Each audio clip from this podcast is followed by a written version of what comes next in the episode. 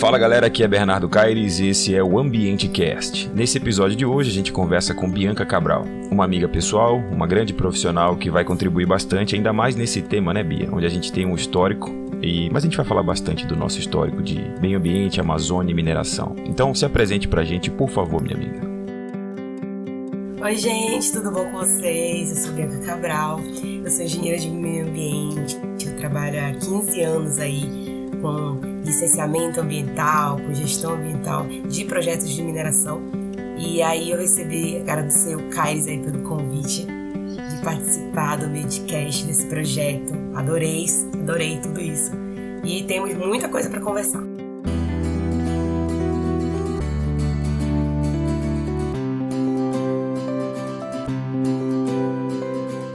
Vamos lá, pessoal. A gente separou aqui esse tema em algumas áreas, alguns subtópicos, né? E para começar, vamos falar de Amazônia, Bia. O que, que você consegue trazer para a gente de Amazônia? Qual é a sua percepção desse tema de forma ampla? Como é que a gente consegue traduzir esses sentimentos que a gente tem de proteção, que é naturalmente, como eu sempre venho falando, quando a gente traz a, a desassociação do homem com o meio ambiente, a gente sempre direciona nossos esforços para o meio ambiente natural. Né? Então esse ambiente natural ele acaba tendo uma carga maior né, dos nossos cuidados. Eu sempre venho criticando isso, que a gente não olha para as nossas cidades, mas olha para as florestas e etc. É, como que isso é, é, amplificado na região amazônica, na sua percepção? É, a gente, a gente tem um, um, um, movimento aí de salve Amazônia que as pessoas puxam muito, principalmente na época de queimadas, né? É, que a gente chama do período seco, nosso período de estiagem. E a gente vê muita gente de fora falando que a gente precisa preservar a Amazônia, que isso, mas não vive a realidade do caboclo amazônico, da, das pessoas que aqui estão, né? Aí eu vejo muita, muita gente falando assim, ah, porque a, a, Amazônia ela tem que ser preservada, ela tem que ser protegida, porque a, a Amazônia é o pulmão e tudo. Mas a gente, quando a gente, nós, é, eu vou falar eu e tu, que a gente trabalhou muito tempo aí juntos e, e, viajou por esse pelo Pará, né? Vamos trabalhar o Pará aqui. Pelo Pará fora, a gente via muita gente é, é, é, necessitada, muita fa a falta de emprego, falta de renda, falta de condições em municípios extremamente ricos. Ricos de recursos naturais, ricos de minério, madeira, água, e a gente via muito isso. E muitas vezes a gente se perguntava, gente, mas por que a gente, um, país, um, um estado tão rico, vive numa miséria tão grande. E aí a gente para para pensar a questão da gestão, a questão de, de, de, gestão política, aí vem movimentos separatistas querendo dizer que vai separando vai ser melhor, e aí cresce todo aquele sentimento também de alguns de um movimento que cresceu há pouco tempo, que é o separatista no norte, nós tem que se separar, emancipar, que é inconstitucional, a gente sabe disso. Mas esse movimento de separar o norte do país, mesmo que tenha um sul lá, é exatamente isso. Com o diálogo de proteger a Amazônia, mas na verdade a gente sabe o que, que vai acontecer. Eles entram com esse diálogo de proteger a Amazônia e logo logo vão estar tá aí loteando as florestas para poder fazer outras coisas totalmente descontroladas, porque não vão ter pernas para poder segurar esse, esse, esse avanço, né? E, e amiga, quando a gente fala de Amazônia, tudo isso que a gente está sinalizando aqui é, tem diversos casos de bastidores, né? Que as pessoas de fora, que muita gente aqui pode ver a gente não vive a nossa realidade, é, fica, fica entendendo assim, como assim? Não, não é salve a Amazônia? É justamente o que eu venho tentando falar sempre, né? A gente confundiu o ambiente natural com o ambiente é, nosso do dia a dia. O meio ambiente é tudo, como diz a Constituição, como dizem todos os conceitos em livros, etc. Tá? Então a gente direcionando a nossa fala aqui para o público que mexe com a área ambiental, quando a gente sempre direciona esse sentimento para proteger a área natural, a floresta, etc., a gente prejudica quem na verdade depende daquele recurso natural ali. Falando de forma mais ampla, né, não só de recursos ambientais, mas aqueles recursos todos que existem, como mineração, como o próprio uso do solo, é, as comunidades são os mais prejudicados, né, porque você está sentenciando aquela comunidade local, ribeirinha, etc., a viver naquele modelo daquela forma sem evoluir, né? sem, sem ter opção, né? sem ter opção, sem trazer uma tecnologia nova e etc. Né? Então eu acho que a gente tem que ter muito cuidado quando a gente fala de Amazônia e de engessar a Amazônia daquela forma ali. Claro que nós somos engenheiros ambientais, nós, vi nós vivemos meio ambiente no dia a dia. Ninguém está falando aqui desmata, não sei o que, não existe Exatamente. isso, né? Tem que ter muito cuidado com, esse, com essa simplesmente essa diferenciação. Eu, ou eu sou desmatador ou eu sou um preservador. Não, existe o conservador, que é o que a gente que trabalha com mineração propriamente sempre defende, né? A conservação do ambiente é você usar o recurso, você ter a inteligência e a tecnologia para recuperar aquela área. E isso na Amazônia é possível no meu ponto de vista. O que, que você acha, amigo? Sim, é possível. E quando você pega é, as questões ambientais, principalmente na área, na área de mineração, que você olha todos os programas que a gente tem que cumprir, todos os estudos para poder fazer, até quando a gente quer otimizar de forma ambientalmente correta, vamos colocar assim, é, a gente tem que apresentar uma série de estudos e comprovar que aquilo vai ser eficaz. E aí você pega outras atividades por aí que estão irregulares, que e, a, e aí você vê um, um grupo político protegendo aquilo, enquanto nós da mineração temos toda uma regulamentação, todo um, um engessamento também. Vou usar tuas palavras aí. A gente tem que cumprir condicionante, tem que cumprir programa, tem que fazer isso e aquilo e muitas vezes ainda somos marginalizados. Eu vejo muita gente falando assim, mas você é ambientalista, você é engenheiro ambiental, você não pode trabalhar na mineração. Não, pelo contrário, é para isso que a gente está na mineração e em outros segmentos, em outros setores do, do, do, do da economia, que é para mostrar que existe sim a possibilidade de você trabalhar de forma que, que você controle e mitigue esses impactos quando um, um projeto de uma indústria, de, uma, de sei lá, qualquer segmento possa vir a ser instalado naquela região. E aí você consegue linkar esse trabalho com a comunidade, porque são os famosos stakeholders, né? É, você tem um investidor que quer que produza, que quer o, o, o, o, retorno do investimento. Mas você tem uma comunidade aqui que depende daquilo, que vai ser beneficiado com aquilo. E aí você tem o quê? Você tem geração de emprego e renda, você tem melhoria da qualidade de vida daquela comunidade. Então é todo um trabalho que não é baseado só na questão natural, só de recursos, e sim envolve um todo. Então, todo esse direcionamento que a gente tem para compensar, amiga, que nem a gente disse, né? Eu vou te chamar muito de amiga aqui também, desculpa o pessoal que tá ouvindo, porque é normal, né? A gente conviveu muitos é. anos, então é normal isso, tá? Não tem como não Não tem fazer. como não chamar. Chama prezada Bia, não dá para fazer isso. Então, não, como, como que esse imaginário comum que a gente constrói na sociedade hoje, com o que você falou de Salve Amazônia, daquilo ali, da gente não conseguir olhar os pormenores da sociedade, que não são pormenores, né? Justamente é o mais importante, é só a forma de falar. Como que esse imaginário comum é, se, se relaciona com essas atividades econômicas na região? Qual que é o prejuízo para, por exemplo, por exemplo, a mineração, que é o nosso assunto aqui? Como que a gente vê as pessoas de fora que já são contrárias à atividade econômica na Amazônia? Como que isso prejudica o, a, a, nossa relação no dia a dia aqui com a mineração na Amazônia? O que, que você vê sobre isso? É, aqui na Amazônia a gente tem é, um discurso muito grande em relação à, à, marginalização da mineração. Você vê muita gente dizendo que a mineração é culpada disso, que a mineração é culpada daquilo. É, vamos aos acidentes que aconteceram, por exemplo, com as barragens de mineração. Acho que é, acho que é o, o exemplo perfeito para isso. Quando aconteceram aqueles acidentes lá em Minas Gerais, todas as empresas, todas as mineradoras, os projetos que têm barragem sofreram, é, sofreram entre aspas, né? É, com isso. Hoje, para você licenciar uma barragem, um projeto que tenha barragem, ele é extremamente dificultoso. E isso traz um ponto positivo, que é, por exemplo, você procurar novas tecnologias, novas formas de disposição de rejeito. Mas, por outro lado, você vê um pessoal do, da comunidade totalmente é, é, é rígido para tudo. E aí tudo é culpa da, da, mineração. Aí você pega atividades como, por exemplo, pesquisa mineral, que é uma atividade extremamente simples. Você vai lá, coloca uma sonda, coloca um furo e você vê um preciosismo no licenciamento que acaba dificultando aquele, aquela atividade e atrasando muitas coisas que podem vir a ocorrer. Porque quem é da área da mineração, só para poder entender, quando a gente começa um projeto de pesquisa de uma possível mina, a gente tem um período para fazer essa sondagem, que é a pesquisa mineral, um período para poder confirmar se aquilo vai virar jazida.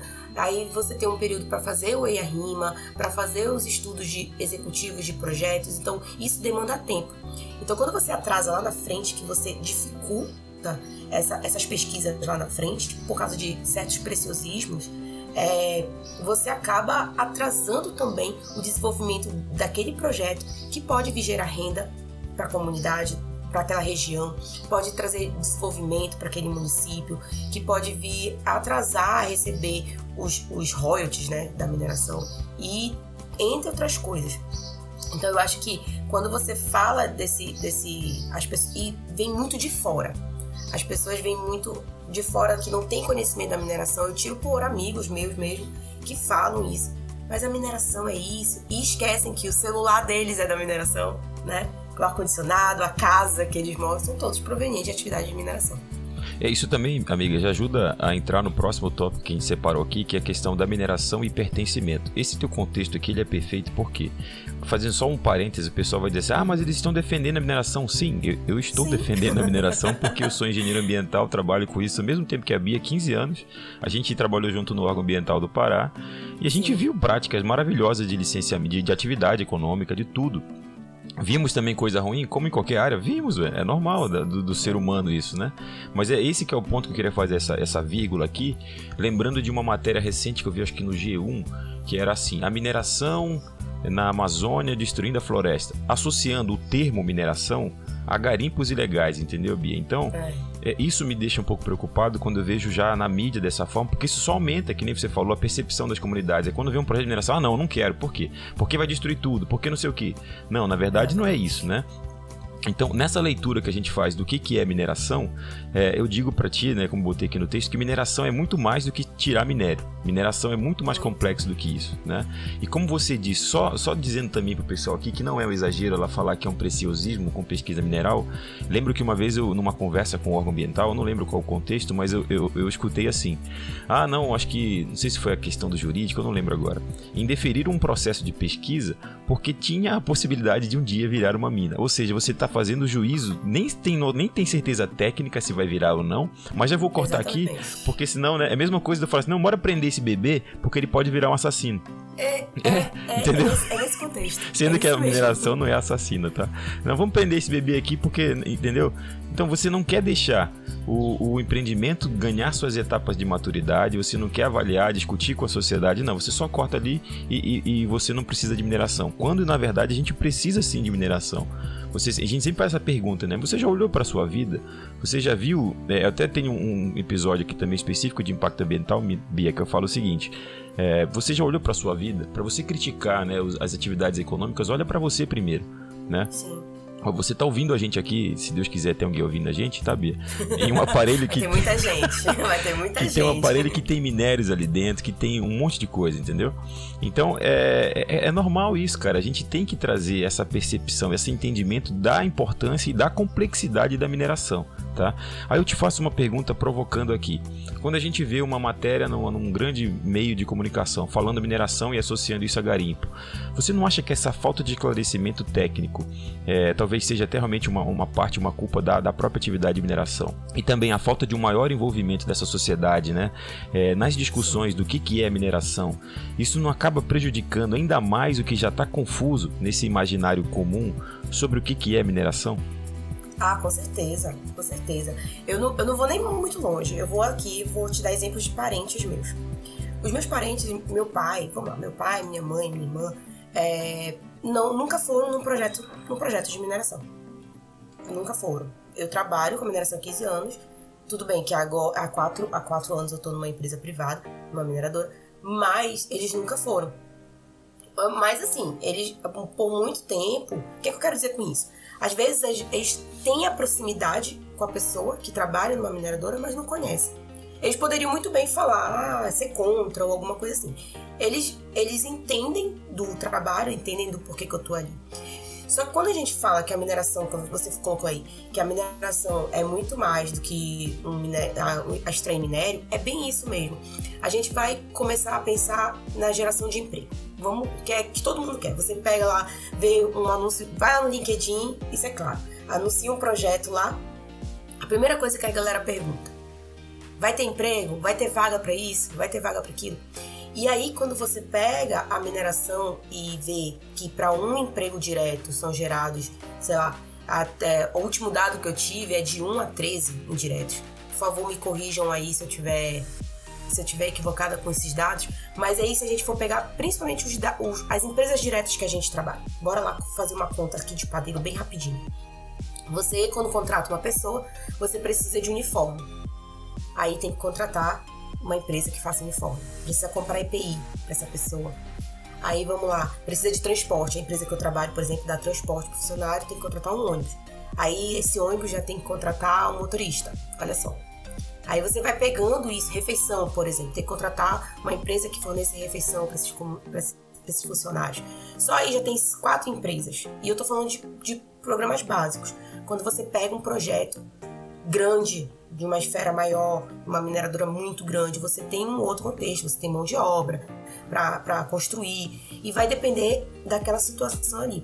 Você chega hoje no LinkedIn, um mercado totalmente aquecido, com várias vagas de emprego. Aí você vai desde sei lá, do, da patrimônio, do patrimônio, é, da segurança patrimonial, né? Até grandes gerências, diretores. Então, é, um, um é uma vasta possibilidade de geração de emprego. E aí, quando você vai para o município que abrange aquilo lá, você chega, pessoas de fora, no meu caso. Eu sou de Belém, mas eu tô morando em Carajás. Eu alugo casa, eu uso, eu uso a padaria daqui de perto de casa, é, uso salão, então, isso vai gerando também renda além daquilo. E quando a pessoa não entende o trabalho que a mineração faz, diante de toda a questão de programas de controle ambiental e, e, não entende a parte de, de, de, trabalho com a comunidade, que a licença ambiental, eu sempre falo isso lá na, onde eu trabalho e nos treinamentos que eu dou na empresa, que a licença ambiental é muito mais do que um papel. Ela não é só cuidar de plantinha, de resíduo, de animal, como muita gente fala, às vezes até diminui, fala assim mesmo. Ah, olha aquela plantinha ali, eu posso derrubar. É, é muito mais do que isso. A gente conhece, e, e quem é da área vai, vai entender o que a gente está falando agora, que tem grandes projetos de mineração, principalmente aqui no estado, importantíssimos. Importantíssimos, que trariam, assim, muito desenvolvimento para regiões paupérrimas, assim.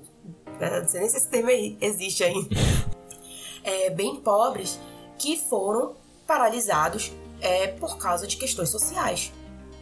E aí, quando eu, eu não esqueço, eu, não, eu nunca esqueço uma vez que a gente estava numa audiência pública de um projeto de mineração de uma mina subterrânea e uma pessoa falou assim: Ah, mas vocês vão furar tudo aqui por baixo. Uma, uma pessoa da comunidade, né? Vocês vão furar tudo aqui por baixo e vai, vai, a terra vai engolir, porque vai ficar instável aqui embaixo oco, e a gente né? vai ficar oco, é, e a gente vai para baixo. Então assim, aquilo foi colocado para aquela comunidade por um grupo que não entendia. Eu culpo aquela, aquela pessoa que falou isso? Claro que não. O meu papel como, como empresa, como técnica, é levar o conhecimento para aquela comunidade e dizer assim: olha, não é bem assim. E aí vamos lá colocar os engenheiros, colocar as pessoas que possam explicar de maneira técnica para aquela comunidade, de maneira mais, mais didática para aquela comunidade, que não é aquilo. Hoje, eu lembro até, o filho dessa moça trabalha conosco na empresa, né? É, é, e assim, ele opera, opera caminhão, essas coisas dentro, lá na, na, no projeto que tem a mina subterrânea. Uhum. Essas coisas são muito comuns é, você também ouve muitos relatos assim de comunidade. Ah, minha vaca parou de botar de dar leite. Minha galinha parou de dar ovo por causa das detonações. E às vezes quando você vai fazer um estudo sismográfico, nem é tudo isso. Mas a falta de conhecimento traz isso. Então o nosso papel principal nesse momento é levar a, multiplicar essas, essas notícias. Para nossa família que está longe da gente, que não entende o que a gente faz aqui, para os nossos filhos também que não entendem, só veem a gente saindo com aquela roupa toda refletiva, né? Uhum. E, e, não entendem. E levar para a comunidade, para a sociedade mesmo, o nosso trabalho. Porque ainda hoje, eu vou só contar um, episódio que aconteceu com um amigo meu, geólogo. É, ele estava falando lá que ele estava revoltado porque a filha dele chegou em casa falando que a professora tinha falado muito mal da mineração, que a mineração acabava com, com o mundo com, e desmatava tudo e contaminava tudo. Quando ele foi ver a, a, o livro, né, a imagem lá da, da atividade da filha dele, ele foi ver exatamente isso. Era uma foto de uma atividade garimpeira. Uhum.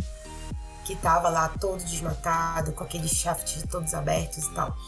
E ele ficou aqui extremamente revoltado que a professora estava fazendo um trabalho é, de falar que a atividade de mineração no município que vive de mineração estava falando mal para a filha dele. E aí ele teve que ir lá, reuniu ele e outros pais de alunos que também trabalham com a mineração, não só a geologia, mas outras uhum. coisas, para poder dizer, olha, para, você tá dizendo para minha filha que eu sou um monstro. É isso aí. Quando na verdade não é, né? O que, que você acha que poderia ser feito? É, eu acho que além da multiplicação individual que nem esses pais foram fazer na escola, eu acho que também tinha que ter alguma coisa institucional, não sei se através dos sindicatos da, das mineradoras ou dos institutos ou até mesmo do, dos envolvidos na alta liderança, né? Promover melhor esse debate de, de trazer o que, que é na realidade a mineração, né? A gente sempre tenta, a gente que trabalha com mineração, a gente sempre tem, cara, vamos levar a escola para visitar, não sei o que, vamos fazer tal coisa, tal coisa. Só que eu ainda acho que tudo isso ainda é pequeno né? Porque a gente ainda tem eh, resistências por conta dessa leitura equivocada que passam para as pessoas do que, que é mineração. Né? Mas aí, trazendo, trazendo para esse público que interage com a gente, vou focando na parte ambiental agora. É, como é que você acha que esses envolvidos né, com, com os empreendimentos de mineração, como é que eles se relacionam com a causa ambiental? Tanto os funcionários, os consultores, ou até os analistas dos órgãos ambientais, ou analistas de outros órgãos, né, tipo Ministério Público, etc. Como é que esse pessoal se relaciona né, entre mineração e meio ambiente? Como é que é esse relacionamento deles na tua leitura, amigo? Eu vejo que muitos, é, muitos hoje eles estão muito na, naquela questão mais teórica. É, a gente tem. Eu falo a gente, todo, porque tem um grupo aí que conversa sobre isso na mineração que tem a mesma percepção. É, e de falta conhecimento até mesmo des, desses atores sociais, dessas pessoas, desses stakeholders, uhum. como alguns preferem falar. É, os órgãos ambientais hoje, eles, eles, estão, eles estão ali só que a gente sabe que eles têm uma dificuldade. E não é por culpa do técnico, não. O técnico até se esforça muito para poder atender, para poder fazer as coisas. Eu acho que falta mesmo estrutura do, dos, dos gestores, os maiores, uhum. né? De.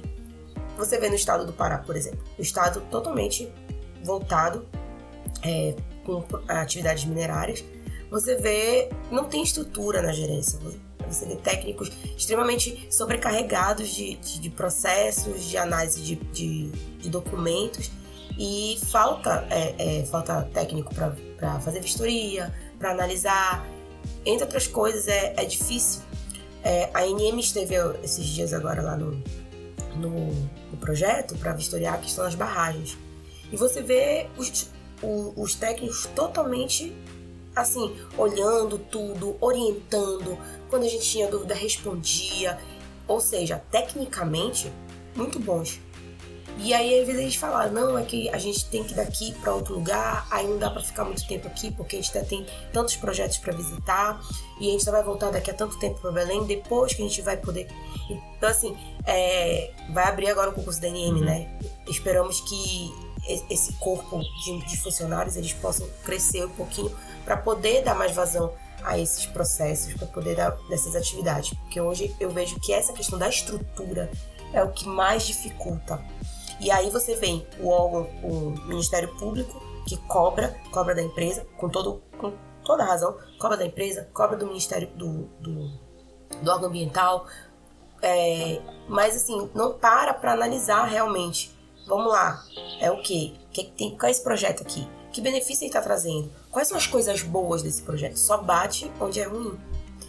E a gente sabe que a gente não é perfeito, como tu falaste aí logo no início. Ninguém é perfeito, a gente tem problemas, a gente tem dificuldades, a gente tem que buscar sempre melhorar.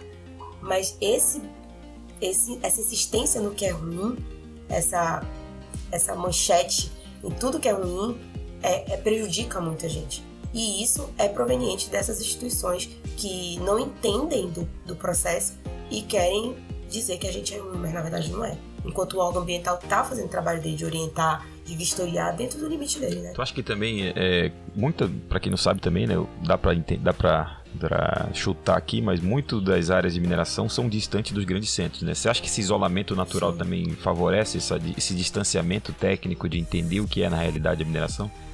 Ah, com certeza. Você vê projetos aí que não tem sinal de, de celular, é só rádio, é, estrada ali, vamos pro Baixo, Baixo uhum. Amazonas ali, região do Tapajós. Os projetos lá são totalmente isolados. Eu sou suspeito para falar porque então, pessoal, fiz um corte que eu vou deixar. Eu vou, vou ser bem a realidade como ela é. vou deixar aqui. Na hora que a gente tá falando de isolamento e a Bia falou, eu sou suspeita para falar. Caiu a internet lá porque faltou energia, né? então termina de falar aí, amiga. Gente, eu sou suspeita pra falar porque eu moro em Carajás. Então aqui em Carajás tem toda uma estrutura. Que às vezes falha também, né? É. Que às vezes falha também. Agora você imagina nessas áreas mais remotas. Olha aí o gancho, olha o gancho. Olha aí, tá vendo?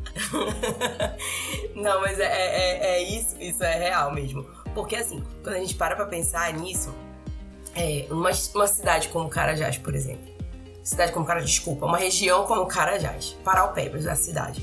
É uma cidade que tem uma estrutura, que é toda arrumadinha, que, que tem fácil acesso a tudo, praticamente. Aeroporto, shopping, cinema, essas coisas mais que a gente sempre procura quando a gente está nos grandes centros, né? É, aí você chega numa região de Tapajós, onde o projeto é totalmente remoto, que para você chegar você tem que pegar não sei quantos quilômetros aí de estrada de chão e, e para poder chegar num vilarejo, um vilarejo assim, numa comunidade, onde daqui a mais de 200 quilômetros na cidade principal.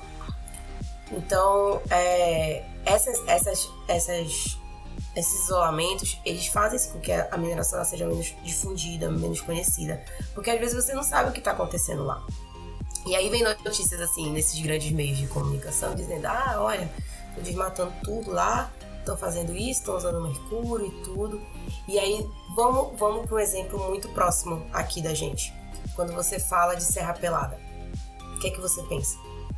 Assim, tira, tira o contexto técnico, Bernardo. O que é que tu pensas quando tu fala Serra Pelada? Ah, é, é morte, é destruição do Rio Sereno, essas coisas, né? Então. É. Eu, e, e, assim, toda vez que falo é, é muito automático vir na minha cabeça aquela imagem daquelas, daquelas escadas, tchau uhum. mamãe, o nome daquela escada, com um monte de homem lá subindo e tal. Então, é, hoje Serra Pelada não é mais isso. Serra Pelada hoje às vezes até é ponto turístico, tem passeios para turismo lá. Claro, tem os problemas lá que a gente sabe, mas é, não é só isso. É, então, assim, mas a, o acesso ainda é difícil.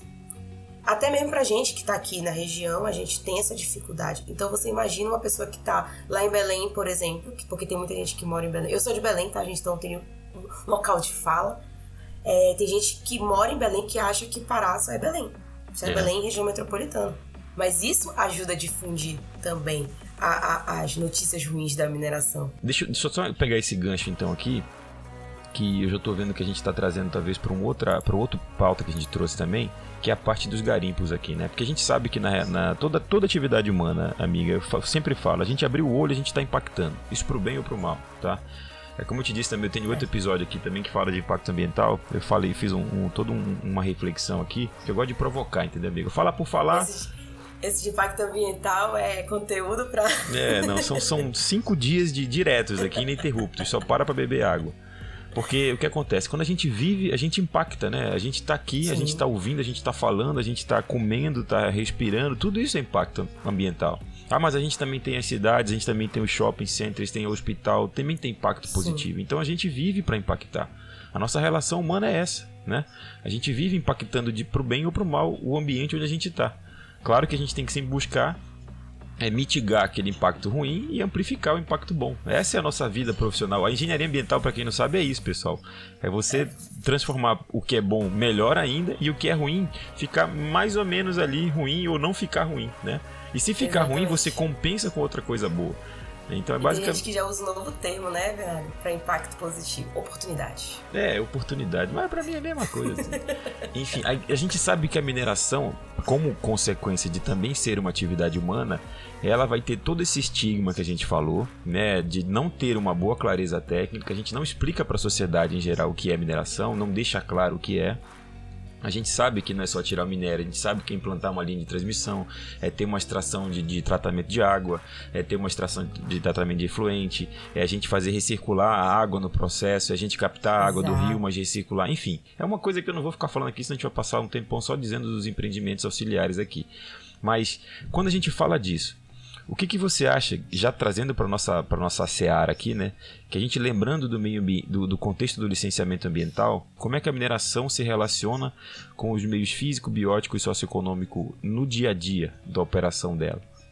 Eu acho que algum, eu acho que a questão do meio físico acho que sofre mais, tá, Bernardo? Porque assim, amigo, é, a gente tem muita, muito muita intervenção nesse meio. A gente vai pro, meio, pro solo, Aí a gente tem a questão da água. O que eu vejo que é de impacto positivo, vamos colocar aí, eu acho que o meio biótico é o que. É, eu não sei se é por causa do trabalho que a gente desenvolve lá na empresa, eu, posso, eu tenho essa percepção. Porque pode ser que alguém que esteja ouvindo aqui tenha uma outra percepção, uma outra opinião, dizendo assim, não, na minha, na onde trabalho, por causa da questão da supressão de vegetais, o meio biótico é o que mais seja afetado. Mas no contexto que eu hoje trabalho, é, o meio biótico é o que menos, o que, o que mais tem oportunidade de, de, de melhoria. Porque assim, a gente trabalha numa área de fazenda, todos os nossos projetos são em áreas de fazenda. E todas as áreas verdes são próximas ao nosso projeto. Então, assim, é, a gente tem o impacto de ter é, essas áreas verdes da seguinte forma. É, por exemplo, a gente tem presença a gente tem uma presença maçante de animais. A gente tem muito animais. Hoje a gente trabalha em cima da educação ambiental do nosso colaborador para animais. Era muito comum, a, a, logo no início do projeto, quando tinha, eles ficavam é, é, é com medo dos animais. Através do trabalho da, educação ambiental dentro da empresa, a gente já, ele já consegue identificar, olha, não, ele já consegue capturar aquele, aquele, aquele serpente já levar para uma área de soltura, já conseguem bater foto, registrar né, a presença dos animais. Dia desses, uma operadora chegou lá dizendo que foi fazer uma, uma, uma inspeção de noite e disse assim: Bia, eu lembro que você falou no, no DS aí que quando a gente tivesse foto, visse foto pegada de animal, era pra gente pegar a caneta e colocar assim pra ter uma escala. Então, olha aqui o que eu achei. Eu acho que a onça tá com filho. Aí eu fiquei assim, nossa, e dá pra ver as patinhas, sabe? A pata da maior da mãe e, e a patinha. Então, é, por quê? É porque os únicos, as únicas áreas verdes de, são próximas ao projeto. Uhum. E a mineração tem muito isso. Você vai pra Floresta Nacional aqui de Carajás. Vamos combinar que ela só existe hoje por causa da, da mineradora, da A gente vale, vai chegar né? lá, não, não antecipa, amiga. Não tá antecipa tá bom, esse não daqui a pouco. daqui a pouco é pauta, calma aí. Mas a questão do, do, do impacto no meio físico, hoje eu entendo que é, é, é mais complicado. Porque quando você abre uma cava, eu, a empresa que eu trabalho ela tem mina céu aberto e tem mina subterrânea. Quando você abre uma cava, a questão da recuperação dessa cava ela é mais complicada. É, hoje a gente vai trabalhar com. com está estudando é, a disposição de rejeito em cava exaurida. Uhum. Então, isso é a tendência, né? Porque você precisa dispor rejeito em algum lugar. Abrir novas barragens já está fora de questão. É, você tem outras tecnologias, disposição de rejeito filtrado, entre outras, entre outras coisas, mas você precisa do rejeito. Aí eu lembro daquela discussão que tinha na época dos acidentes: fecha todas as barragens. Mas não é tão extremista assim, a gente precisa buscar essas tecnologias. E essa é uma forma de mitigar o impacto do, da abertura de uma cava seria dispor esse rejeito lá. Então, é, sem falar na questão de solo, que você precisa fazer aquele desmonte. Essas, hoje, é a maior dor de cabeça. E a emissão de gases de efeito estufa, que é uma uhum. discussão muito, é, muito intensa, que vem ganhando muita força aí por causa de, do, do projeto de descarbonização até 2030 Então você tem que inventariar essas fontes, esses impactos que, que esses gases de efeito estufa são causados na, na natureza e as atividades de mineração fazem isso. Então acho que é nesse contexto eu penso que o meio físico hoje, no cenário que eu estou, ele é o mais impactado. Deixa eu até ajudar aqui então para trazer um background para quem é estudante do, do, início do curso ou que tem pouco contato com os termos aqui, tá, Bia? Só pra gente também. Eu, eu, eu fiz um, um, carrão de cena, não dei uma explicação muito ampla. Quando a gente fala do meio físico, a gente está falando aqui daquilo que a gente, vamos dizer assim, daquilo que a gente pode pegar ou mensurar né, no, no ambiente. Então tem qualidade da água, do solo, do ar, basicamente esses aí, né? E, e, suas decorrências e interferências entre si, erosão, etc, sedimentos e blá blá blá. O que acontece? Eu concordo contigo. Eu faria só uma ressalva, né? Que quando a gente eu, eu realmente provoquei, mas não fui claro no, no, meu ponto, mas é isso mesmo que você trouxe. Eu acho que o meio físico ele é, é um dos mais impactados, dependendo da, da, da, atividade minerária associada nisso. No teu caso, só para quem não conhece também, a Bia trabalha com cobre, né, Bia? Isso, cobre. O cobre é um minério que está disposto ali de forma rochosa, né? Isso, ele está como, como, como, digamos assim, ele tem a, a, a jazida dele é meio que quase para baixo, né? Ele é quase que subterrânea, vertical, Total. né? Então você imagina, vamos pensar em minério de ferro, é a mesma coisa. Você vê lá Carajás, eu trabalhei lá em, no S11D, Bia, eu morei em Canaã, aí pertinho, uns dois anos é, da minha vida. Então a gente tem também, assim, é como se fosse, vamos tentar trazer, a gente vai criar uma, um vulcão ali, a gente vai tirar aquela cabeça do, do morro. Aquela cabeça do morro é o minério. Você vai ter uma alteração muito grande nessa, nesse relevo, né, na, naquela montanha ali, né? Mas aí também hoje eu já tenho uma experiência muito grande com bauxita, que é um minério diferenciado, é um minério que não é disposto de forma rochosa. Você consegue raspar ele, escarificar ele. Isso. Aí você não tem desmonte de rocha, mais molezinho. Você tira com, com um maquinário pesado, mas não precisa explodir, entendeu? Tipo manganês. Tipo manganês. Então eu posso dizer isso, depende. E, e também tem esse contexto, um contexto que você trouxe muito bem, que é a questão do que, que existe hoje. Se é uma fazenda, claro que eu não vou impactar uma floresta, né? Então Exatamente. você vai ter um peso muito maior no meio físico. Eu que não fui claro, amigo, e falei assim, no teu contexto do cobre, tá? Eu não fiz toda uma apresentação, mas é isso daí, tá? Mas é uma coisa que eu queria chamar a atenção, que nós somos engenheiros ambientais. Eu percebi isso desde quando a gente trabalhava no órgão ambiental aqui do Pará, que eu realmente, na minha profissão, na minha formação acadêmica, não tive um bom embasamento para o meio socioeconômico, tá? eu diria hoje, eu tenho. Eu sou muito, muito mais sensível, muito assim, infinitamente mais sensível ao meio socioeconômico do que eu era quando eu saí da faculdade, até de quando eu era do órgão ambiental. Sim, tá? isso, sim. O meio socioeconômico é uma coisa assim que eu, eu diria talvez que é o mais importante tá? Não desmerecendo, pelo amor de Deus, a onça, mas assim, a onça Por não pede. A, a, onça não pede ajuda, assim, para você, não chora, não tá ali do seu lado. Nós, seres humanos, somos muito assim. Às vezes a gente tem essa, essa questão de, de se preocupar só com os animais e com a fauna. Mas é, a gente tem que ver. ser cancelado no primeiro episódio. Não, pelo amor de Deus, não é isso, né? Pelo amor de Deus. Eu tô falando assim, que as, as comunidades locais, elas têm um peso, no meu ponto de vista, muito maior que qualquer coisa. Porque, querendo ou não, elas se relacionam com a, com a fauna, com a flora, com Sim. o rio e etc. Então, a leitura que a gente faz desses ambientes tem que partir da necessidade dessas comunidades, né? Porque você imagina, eu com a minha leitura de, de Belém, tudo bem, morei em Trombetas, morei em Carajás, mas eu sou de Belém, tenho uma realidade aqui, meu pai era lá de Monte Alegre, então eu tenho uma, uma experiência pessoal. Mas eu não moro, por exemplo, na, na comunidade do lado da mina que, ela, que a Bia trabalha. Quem vai ter essa leitura? Vai ser a Bia também que está chegando agora? Pode até ser, mas quem vai mais ter essa percepção das necessidades é o pessoal da comunidade que mora do Exatamente. lado da mina. Então a nossa sensibilidade com o meio socioeconômico ela tem que ser ampliada e e difundida na universidade também, entendeu, Bia? Porque você imagina, eu fui para SEMA, você também, recém-formados, né? A gente chegou lá como Sim. primeiro emprego aqui na, na Secretaria é de Estado de Meio Ambiente. Então, se deu certo, né? Que a gente evoluiu na vida. Mas se a gente fosse mal profissional, entendeu? Se a gente não fosse pessoa boa, entendeu? E acontece. Quanta cagada a gente ia fazer por aí, né? Para essas comunidades e empreendimentos. Então, eu acho que a, a gente tinha sim, é, nós como profissionais da área ambiental, que difundir a importância e a necessidade de trabalhar bem esse meio socioeconômico. O que, que tu acha disso, amigo? Eu falei viagem demais, me ajuda aí. Não, não, não, total, total. Não, não, não é viagem total, não. É, ah, é, tá, por favor, tá? Eu até fiquei nervoso.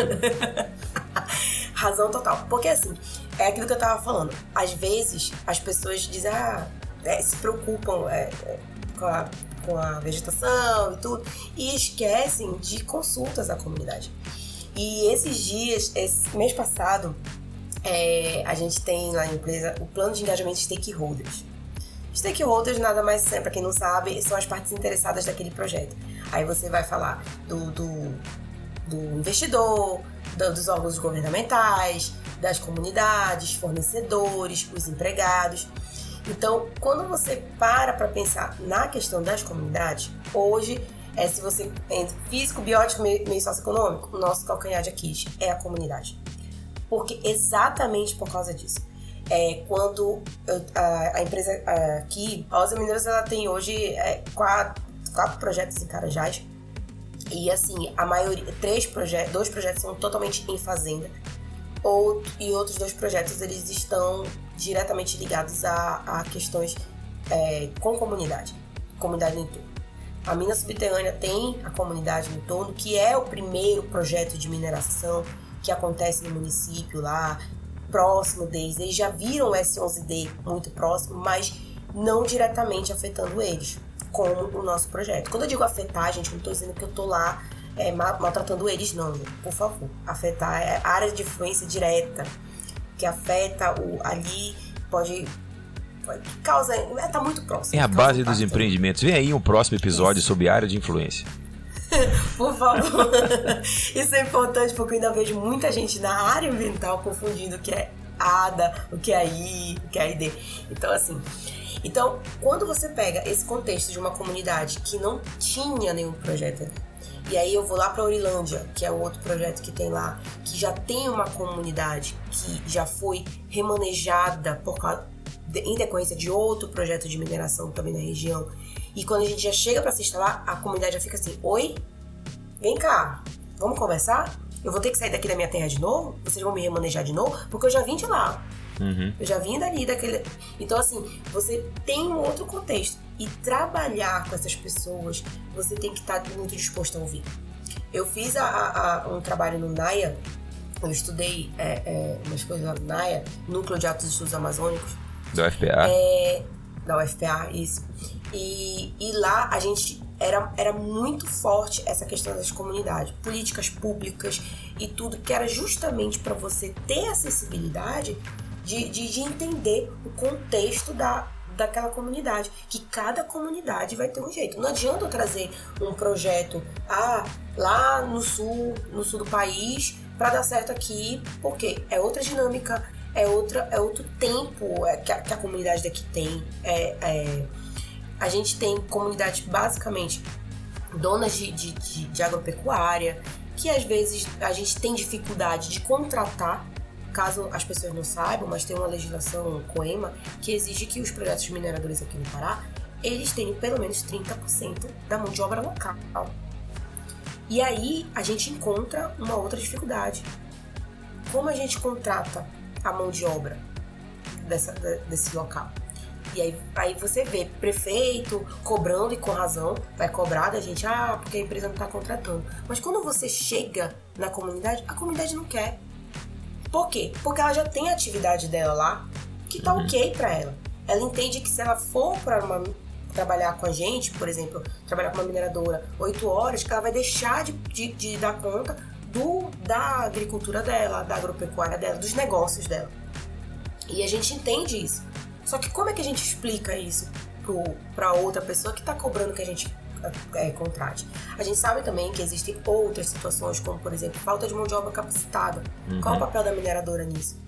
Capacitar, é, é, promover cursos de capacitação, aí entra no programa que é obrigatório para questões de licenciamento lá na questão social lá, uhum. que é programas de capacitação de mão de obra local, programas de incentivo ao, à economia local através de é, capacitação de fornecedores locais. E aí você tem uma outra esfera, que aí você vai puxar o SEBRAE para trabalhar com você, o IEL junto, junto da, do governo, do estado.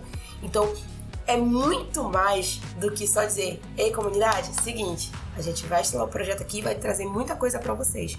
Então, é muito importante. E existem, existem, a gente sabe disso, é, é, que muitas empresas, a gente vai falar no geral porque a gente conversa com muita gente, ainda não se atentaram para essa importância. Ainda não se sensibilizaram com isso, né? E isso pode parar um projeto. É, aquilo que eu falei mais cedo, tem projetos importantíssimos para o Estado que foram paralisados por questões sociais porque a comunidade foi contra ou porque não ia trazer benefício para aquela comunidade. Então a, gente precisa sempre pensar nisso assim.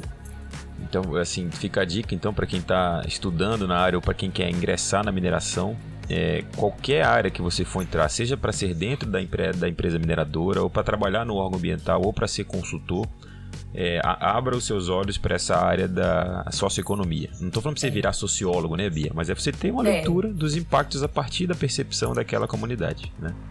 Isso, porque é, o trabalho com a comunidade ele tem que ter muito jogo de cintura.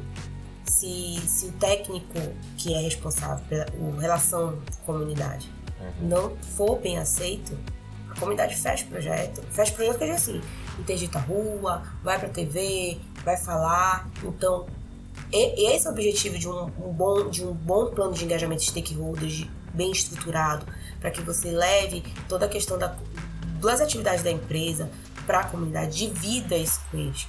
Porque a comunidade, na época da audiência pública, ela é sua maior aliada. Uhum. Se a uhum. comunidade estiver a favor do teu projeto, velho, tu, tu tá bem. Você ter um bom relacionamento com a comunidade é o principal indicador de que aquele teu projeto tá dando certo. Nossa, a comunidade tá bem, tá ok, tá te apoiando. É, é sinal de que o projeto tá, tá trabalhando certinho, tá ok e a gente e pode, pode ter muitos anos de vida aí. Então, amiga, a gente aprofundou um pouco aqui na questão do, desses impactos sociais, mas eu acho que isso aqui cabem, com certeza, pautas específicas para isso, senão a gente vai acabar falando, falando. Mas é importantíssimo, tá, pessoal? Fica só registrado né, nosso, o nosso direcionamento profissional e para essa área aqui, na, principalmente na Amazônia, né? É, então, falando um pouquinho aqui dessa questão de Amazônia e mineração, é essa pauta que eu falei para a Bia não dar o spoiler agora a gente tem historicamente essa ocupação do território aqui para proteger as jazidas, né? Aí pode lembrar de Carajás mesmo, Trombetas também na, na Saracataquera, floresta nacional que tem lá, onde eu morei também lá em Trombetas. Então, o que acontece? É, essas unidades de conservação foram originalmente criadas né, para proteger o subsolo. Sendo bem sincero, para quem não sabe a história, hoje a gente tem uma As visão. É, não, a gente tem uma visão hoje protecionista de florestas e terras indígenas e etc. Mas a origem do, do legislador lá atrás foi proteger as jazidas, né? E eu digo mais: se não fosse isso, hoje seria tudo pasto, tá? Se não fosse isso, inclusive a área de mineração estava entrando em área de, de fazenda, não na área de floresta, né? Então foi uma estratégia positiva que protegeu o minério, mas em consequência deixou também grandes fragmentos florestais que hoje têm importância muito grande em corredor ecológico na região. Né? Você está hoje em Carajás aí, já morei também. Eu trabalhei aí no S11D. Então era uma área, digamos assim, virgem lá de Carajás, lá por trás do acesso norte. A gente entrava por lá, passava pelo, pelo manganês, lá no, no acesso do. Como é? É, N5, né? É, de passar por dentro disso tudo. Eu esqueci o nome da estradinha que tá lá. Era acesso norte, acesso sul, acesso norte. Agora eu esqueci. Eram 40 quilômetros depois lá da, da, da, mina de N5, lá por trás, depois do manganês, entendeu? Passava lá nos folheiros de Jaborandi e ia embora. Então. O Jaborandi é bom pros cabelos, ó. É. tá vendo, sua Bia? Então, o que acontece? O que, que essa ocupação histórica, que antes né, ajudou para proteger esses minérios, né? Como é que se relaciona essas áreas isoladas e preservadas com a mineração? Complicado falar disso, né? Porque a gente vê a, a Flona aqui, Floresta Nacional de Carajás. Para você entrar, tem todo um controle, tem a questão de turismo lá. É, um dia desses eu fui fazer uma trilha lá dentro com o pessoal que é habilitado e ele anda com a gente lá pelos campos e tudo é, falando, mostrando as cavernas ou cavidades naturais. Uhum. E tem toda uma explicação do porquê dentro da floresta. É maravilhoso. Quem puder, que tiver a oportunidade de vir em Carajás, faça essa rota é, das cavernas que você vai gostar muito. Só que existem outras florestas. Aqui é tudo controlado, tudo arrumadinho. Não entra qualquer pessoa. Você tem uma dificuldade, uma dificuldade entre aspas né, para entrar. Tem um processo, tem que dar o um nome na portaria, tudo e tal. Mas eu fico pensando nas outras que não tem essa estrutura. Aí você tem aquela questão, cálculo da compensação ambiental, valor de investimento percentual, que é um valor que é destinado para, para a conservação e manutenção dessas, dessas, dessas, dessas áreas, né, uhum. de, de, de unidade de conservação. É, mas é tipo, cadê? Essa que é a pergunta. Cadê? Não, é, não são valores pequenos, a gente sabe disso, porque valores de, é, são baseados nos valores de investimento da empresa para a implantação de projeto. E você não vê, às vezes, uma, uma, um retorno dessa gestão.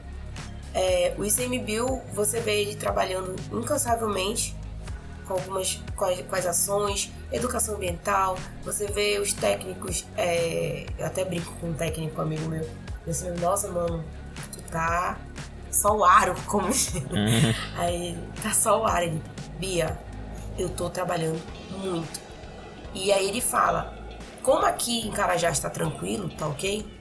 Então eu tô indo lá pro Tapajós para dar apoio lá, porque a mão de obra lá tá escassa, o pessoal tá, tá muito sobrecarregado lá. Então, o papel da, da, da, da mineração, quando passa esses valores, ele se torna fundamental. E aí, vamos mais uma vez, é uma situação que poucos têm conhecimento de que acontece. Uhum. Hoje você vê, até mesmo dentro das empresas, as pessoas não, não sabem da importância, entendem esse, esses esses valores de, de, de cálculo de destinação, valor de valor percentual, né? Entender como custo. O custo, ah, vou dar esse dinheiro à toa e tal. E, e isso foi uma pessoa que me falou assim, me ligou para perguntar, ó oh, Bia, deixa eu fazer uma consultoria externa aqui contigo, rapidinho. Me, me explica o que é isso e por que, que eu tenho que pagar isso. Aí perguntou logo assim, a, a OJA pagou? Eu disse, gente, todas as empresas têm que pagar. É, isso tem que pagar, né? senão não sai a licença. É, senão não sai a licença. É um pré-requisito e... para você receber a licença de implantação é você pagar a compensação, né? Exatamente. E aí ele fala assim mesmo: ah, mas eu não quero pagar. Eu disse, não, não é que não queira. Então você pode executar. Uhum. Executa esse valor. E aí ele disse assim: não, mas aí vai me dar trabalho. Vou ter que contratar, vou ter que fazer não sei o quê, vai aumentar meu headcount e tudo. Aí, aí pergunta: como é que vocês fizeram aí? Aí eu disse: olha, a gente pagou. Então, assim, pra gente é melhor pagar, porque vai ser utilizado de uma maneira mais efetiva, junto com, com pessoas que vão, estão trabalhando exclusivamente para isso. Uhum. Então, é, é, é trazer essa, essas áreas verdes para a mineração, elas são importantes. Mais uma vez, é como se fosse. É, é dizer que a gente não é tão mal assim, para tirar essa percepção de que a gente só destrói, quando na verdade não é verdade, quando a gente tem que precisa suprimir uma árvore, a gente tem que ter todo um, um cuidado, explicar, falar, comunicar. E essas áreas verdes, é, junto com, essa, com esse trabalho de conservação dessas áreas verdes, eles ficam ainda, eles fortalecem ainda mais o nosso trabalho. Conta aquela, as dificuldades dessas áreas remotas, né, isoladas aqui na Amazônia, né? Como é que você acha que essa adequação das realidades industriais em relação à pauta ambiental, como é que é, como é que é isso? É mais difícil encontrar mão de obra? É mais difícil é, a questão da logística? É, essas sociedades locais, elas têm peculiaridade, como a gente falou aqui, frente àquelas dos grandes centros, né? Como é que isso se relaciona com a atividade industrial de mineração? É, hoje, hoje eu acredito que nessas áreas remotas o que mais dificulta é a questão da mão de obra, a contratação da mão de obra. É, não vou para um contexto muito longe, não. Hoje é, vou falar do contexto aqui de Carajás. Aqui a gente tem uma estrutura, a gente tem uma cidade, para quem conhece, uhum. sabe quando eu tô falando. Eu, eu sou suspeita também pra falar, porque eu amo morar aqui, sabe? Eu uhum. gosto muito. Tudo, tudo a gente tem. Tu já moraste aqui, tu sabe. Sim. A gente tem toda uma estrutura de um grande centro urbano, mas ainda assim você vê pessoas que não se adaptam. É, você tem exemplos de pessoas que vêm sei lá, do Rio, é, de Minas, é, de São Paulo, chega aqui e não se adapta. E aí vamos para um contexto lá do, da região do Tapajós, ali Baixo Amazonas. Xingu eu não vou falar muito porque a região do Xingu já está bem, bem desenvolvida, né? Com a, com a chegada da hidrelétrica lá. Então, assim, você vê a região do Tapajós que é mais, mais isolada. Vamos lá para Trombeitas. Trombeitas que tem uma, uma tem toda uma estrutura, tem a cidade, tudo que você precisa você tem na Intrombit. Às vezes as pessoas não, não se adaptam. Eu não me adaptei. A minha, eu e minha família a gente passou acho que sete, oito, oito meses lá só. A gente voltou. Sério, Bernardo? Foi só isso? Foi só isso. Não, Foi uma questão de adaptação mesmo, pois é. É. E assim, é, agora você imagina, você tinha uma estrutura lá em Trombete. Todo mundo sabe que tem uma estrutura grande lá. Agora você imagina uma área que não tem estrutura. Uhum. Vamos lá para a questão lá da transgarimpeira, ali, que, que anda naquela. ali a banda do Jamanchim, uhum. essa, essa, crepuri, crepurizão. Sim. Crepurizão. Nossa, tô puxando pesado, né? Aí é garimpo. Mas eu tenho vários conhecidos que foram para lá, pessoas super capacitadas, foram trabalhar na mineradora lá numa das mineradoras que tem lá, e não se adaptaram e estão voltando para Carajás. Uhum. Então, essa dificuldade da questão da mão de obra, ela é muito grande. Você pode colocar salários grandes, e, e um amigo meu até falou isso. É, ele trabalhou no Xingu e agora ele está aqui em Carajás. Num projeto também aqui para a banda de Serra Pelada. Uhum. E aí ele falou assim: é, Bianca, a questão de Paraupebas é questão salarial. Por isso que não segura ninguém. Eu falei: não, meu amigo, vamos lá, não é, é. questão salarial. Isso não, sabe por quê? Porque aqui a gente tem estrutura. A empresa que quiser tirar você daqui desse, desse contexto vai ter que botar um salário muito maior para você ir para uma área remota. Uhum. Aí eu disse, então, você quer dizer o quê? É isso, é isso mesmo. Esses novos projetos que estão abrindo tem que te dar vantagens para que você. É, fly in, fly out, é, questões de, de folga, é, sei lá, passagens aéreas, tudo isso porque isso vai dificultar a mão de obra. E com isso você dificulta também a continuidade do trabalho. Mas olha, uma coisa que você falou que eu acho importante, assim, que nessa questão, eu te digo minha, minha percepção pessoal, tá? É, não é só salário, digamos assim, ah, não. é difícil bota um salário lá em cima. Eu acho que por nenhum salário eu ficaria em, em, trombetas na situação que eu estava, entendeu? Era uma questão familiar. Então, não é, não é, simplesmente botar dinheiro. Então, é, uma, é, é, difícil mesmo manter essa mão de obra. Qualificada ou inqualificada, isso é uma segunda pauta. É difícil manter gente. Imagina, depois você vai entrar se essa gente, se essa pessoa é qualificada ou não, entendeu? Exatamente. E aí, é, é, você vê questão, no teu caso, essa questão familiar. Assim como eu vejo amigos aqui também que pedem demissão é, é, porque tem que voltar. É, tem um, um, uma situação aqui é, que a gente tem de uma vaga que não para, gente, mas não é porque a, a área é ruim, o salário é ruim, é porque todo mundo que vem pra cá não se adapta. É, a esposa que não gosta, o filho que tem uhum. alguma dificuldade e aí precisa de um tratamento melhor, precisa de grandes centros e tal. Então, isso é, é realmente, é, é, é, eu vou, vou, vou pro meu lado pessoal. O, o meu ex não se adaptou também aqui. Uhum. Então, assim, ele queria voltar para Belém, tudo. Eu já não me vejo mais morando em Belém. Uhum. Amo Belém, gosto muito, amo ir para casa e tal. Mas eu, eu digo, gente, eu amo morar aqui. Sim. Porque aqui é tudo perto. Sim. Então, são, são várias outras questões que, que isso dificulta. Quando você tem um turnover muito grande numa empresa, você não constrói uma memória é, técnica dessa empresa. Sim, claro. É muita mudança e você perde muitas coisas. Você perde. Você não é, consegue é, nem criar a... identidade, imagina a memória aí, né? Você não consegue Exatamente. ter identidade daquela empresa, do que, que ela faz e etc. Isso, e aí você tem dificuldade. Tá aqui começando, eu vou te dar um exemplo que eu tinha. Tinha um médico no trabalho que trabalhava conosco. Gente, era maravilhoso trabalhar com ele ele chegava, ele era muito sensível para as causas sociais. Uhum. Ele sentava, ele estudava, ele pesquisava. Não, porque esse município está com problema na saúde tal, vamos fazer um trabalho assim. Quando a gente tá lá engajando, beleza, vai ter o um projeto. Aí ele, gente, estou voltando para minha casa. Oi? Como assim, né? Como assim? E entendo o lado dele, que ele ia estar mais perto do filho, tudo e tal. Aí eu até brinquei com ele, mas e eu?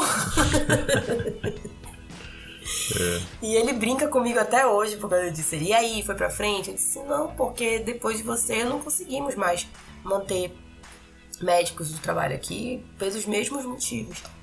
E é isso porque a gente não mora. Eu não considero Carajás área remota, tá, gente? Não, não é mais. Então, Já foi um dia, né? Hoje não é mais, não. Tendo um aeroporto não. do lado, tendo uma estrada Eu que chega aí, velho. Dois aeroportos. Pois é, velho. É isso aí. Quando não consegue voo para Carajás, vai, vai ali por Marabá. Marabá Estamos mais bem servidos do que Belém, porque Belém só tem Só tem Belém. Belém. Você citou aqui a parte do meio físico. Tem alguma coisa assim que te, que te diga que a. Eu digo também que, que é na parte da escavação, mas qual é o impacto que você acha que está mais sensível nesses empreendimentos aqui na região amazônica? Né? Eu acho que depende, né? Como a gente falou, depende do tipo do minério, mas também depende da região. O que, que tu acha? É, depende do tipo de minério e, e, e da questão também. Aqui, é, vou, vou pro meu contexto, tá? É, eu vejo que é a questão de solo mesmo, é, a questão da cava, tudo, como dessa, desse desmonte. mas eu também tenho uma percepção na região, diante da, da, das atividades que acontecem aqui, quando você anda pelas estradas aqui, é a questão da água. Uhum.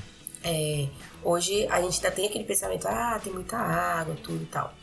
Mas a, o cuidado com, com esse recurso, ele ainda é muito pequeno. Uhum. Às vezes a gente só pensa assim, ah, mas aquela água tá, tá com. Tá, tá feia, vamos dizer tá com uma. Vou, Tá vou usar a expressão que. Tá turva. Vou usar a expressão que a, que a comunidade. A pessoa, uma moça da comunidade usou comigo. Essa água não. Não, não tá chique, não. Não tá chique. Tá, é, não tá chique. Ela falou, o que seria uma água chique? Ela disse, ah, uma água chique é aquela água ah, limpinha, né? Então, assim, é, não tá. eu- aí eu tive que explicar pra ela que é normal, a, a água ela é turva, tem, tem esse aspecto barrento, tudo, porque é característica da região. Então, ela. Então, tudo é motivo para que você coloque a culpa na mineradora, né? Que a mineradora tá fazendo isso, que a mineradora tá fazendo aquilo. Então, é por isso que é muito importante a questão dos recursos hídricos, da, da, da gestão desses recursos hídricos, do monitoramento desse, desse- desses pontos de captação de água e superficial, postos de monitoramento de subterrâneo, questão de hidrogeologia, é, nível de água, porque às vezes você está aqui rebaixando um lençol que pode afetar a comunidade que está do lado. Uhum.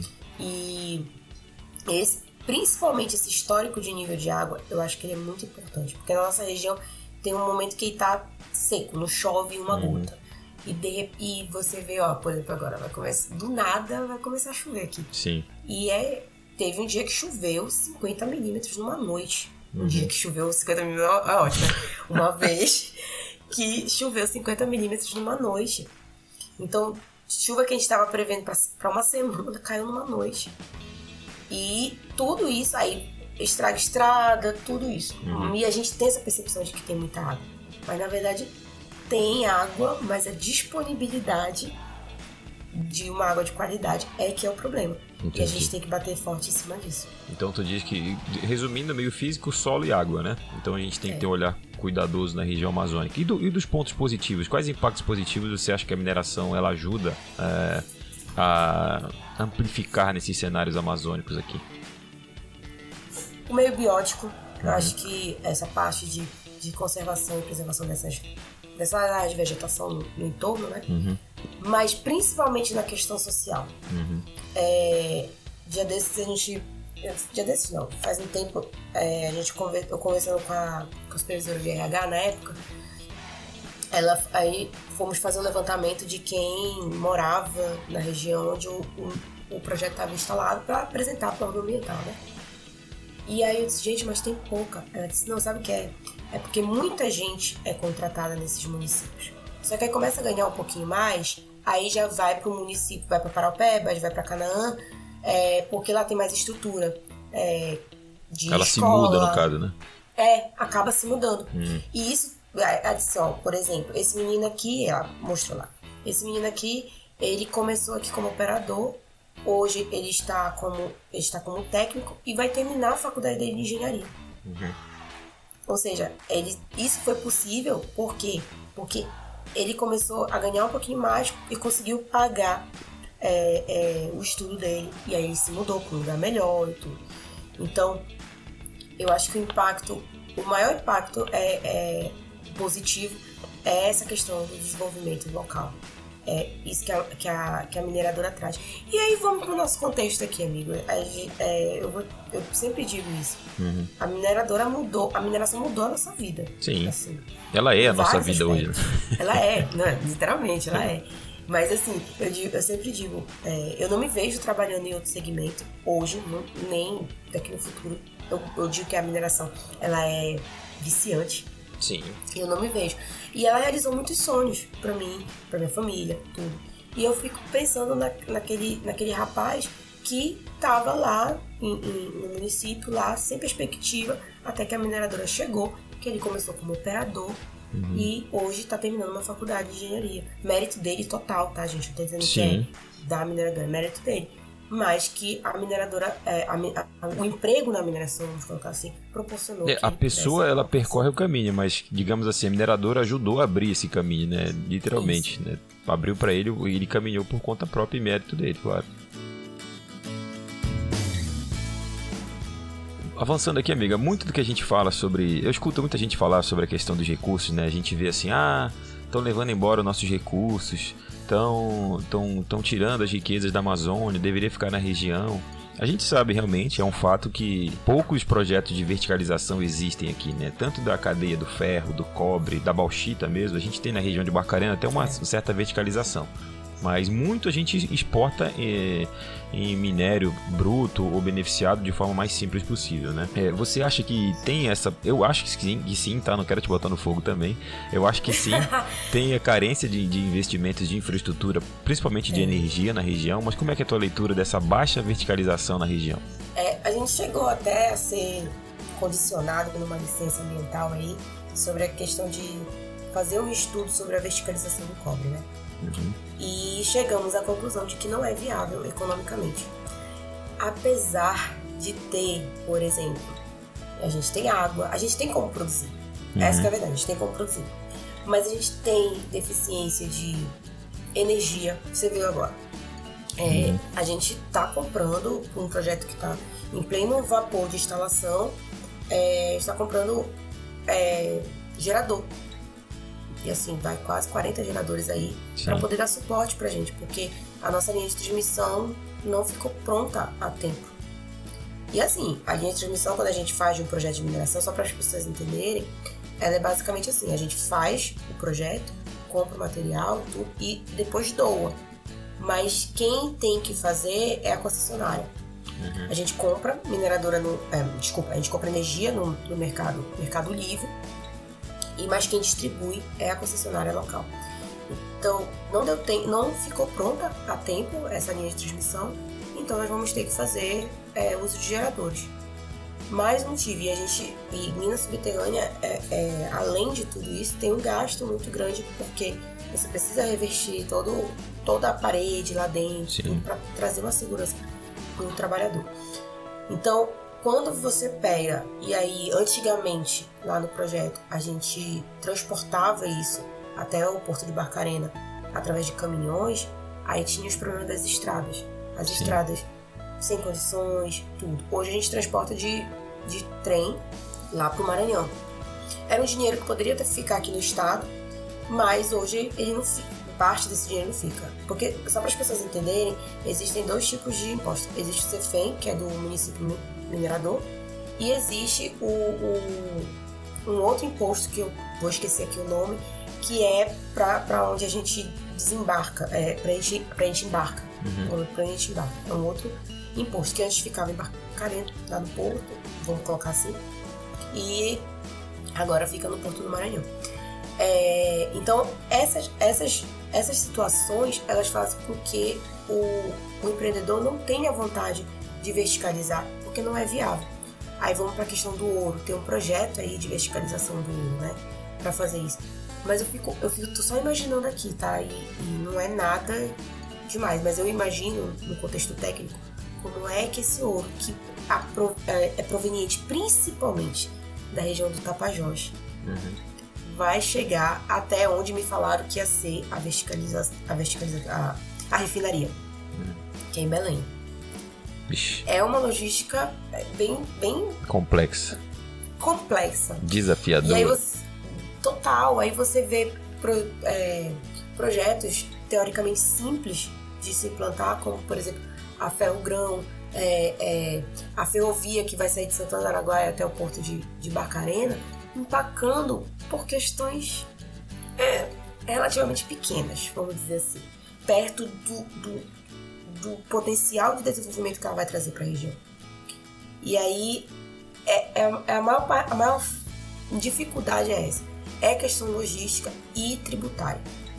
O imposto aqui para energia, para combustível, é muito complicado, é muito caro e isso afeta muito, impacta muito em qualquer tomada de decisão. Então a gente concorda que talvez falte um cenário favorável a esses projetos de verticalização. Não é simplesmente a empresa chegar e botar uma refinaria, não. Tem que ter viabilidade técnica, econômica né? e ambiental também. Né? Sim, exatamente. E, e, na questão, se mencionou a CEFEM, é, a gente tem no Pará, até comentei contigo aqui antes de começar a gravar, né, que a gente tem a CEFEM, que é um, um imposto em cima da, do resultado dos, das lavras, né, que ele é dividido entre vários entes, né, a nação, pega a federação, no caso, pega uma parte, o estado pega uma parte, o município também pega uma parte dele, e inclusive os royalties também são pagos em cima desse, desse CEFEM, dessa contabilização dele. É, a gente tem historicamente né, o Pará como um grande produtor de minério e, consequentemente, um grande arrecadador de CEFEM também. A gente tem municípios grandes, tá? Que estão há décadas né, no topo dessa, dessa arrecada, arrecadação de impostos, mas também estão há décadas no topo para baixo dos piores né, gestores de saneamento ambiental e etc. É, como é que a gente consegue é, também botar cada cada stakeholder ou cada player desse no seu devido lugar e dizer também que existe de outra forma, é, existe geração de riqueza, mas existe também má utilização dessa riqueza. É, eu sei que tem má gestão pública, assim como tem bons gestores públicos também, a gente, infelizmente, o histórico a gente pode apontar, isso não é uma, um achismo, é só você olhar os rankings da ABS, da Associação Brasileira de Engenharia Sanitária, e o ranking da CEFEM. De que forma que, esses, que essa gestão pública contribui né, para essa baixa potencialização dos impactos positivos na mineração na Amazônia? Não contribui, né? é, porque quando você pega esses municípios mineradores pequenos, pequenos, relativamente pequenos. É, para quem não conhece, Você... são menos assim, em média de 300 mil, 200 mil habitantes, os maiores, né? Exatamente. Um, um dia, eu nunca vou esquecer, na audiência pública, eu sempre uso essas falas. É, teve um senhor que foi falar, foi falar isso assim, perguntando quais os benefícios que o projeto ia trazer para a região, pererê, pererê, para a comunidade. Tudo. E aí nós fomos falar do CEFEM, uhum. tinha um dos impostos que era pagar esse fim. Ele pegou e levantou na hora e disse assim: Minha filha, deixa eu lhe falar uma coisa. Na audiência pública, não, numa reunião, numa reunião de, para informar a comunidade sobre o projeto. Ele virou para mim e disse assim: Minha filha, deixa eu lhe falar uma coisa. Não vem me falar desse CFEM. Porque se fosse por isso, esse CFEM, Paraupebas ia ter três andares. Porque o tanto de dinheiro que recebe. Três andares. três andares. Ele fala isso, e essa fala dele ficou muito na minha cabeça. E, e às vezes eu andando aqui pela cidade, eu fico pensando, é isso mesmo. Era é. para ter três andares, era para ser um dos maiores PIBs do país, era para ter a estrutura, uhum. é, é, é, era para ter condições mínimas de saneamento que a gente ainda vê. Eu moro num bairro bom aqui, é um bairro porque é um bairro novo. Uhum. Né? Mas assim, eu fico. A gente anda ali mais pro centro da cidade, assim, a gente vê que bairros mais antigos que já deveriam ter é, é, condições mínimas é, não tem. Mas você vê, passa um, um, Eu tava até brincando, o pessoal chama aqui de buraco peba. o pessoal, pessoal asfalta, aí dá uma chuva, o asfalto vai embora. Estradas extremamente importantes para a produção, para gerar esse CFEM. É, totalmente esburacada, tudo. Sim. Então, é, eu vejo que esse CFEM que seria utilizado para infraestrutura não é utilizado. Aí eu fico assim, meu Deus, mas se não é pra, não pode ser utilizado para pagamento de, de folha. Onde é utilizar esse dinheiro? Pois é. É o mistério, né, que vai ficar. E Parauapebas é grande, perto de outros municípios pois é, aí, que são é. bem menores.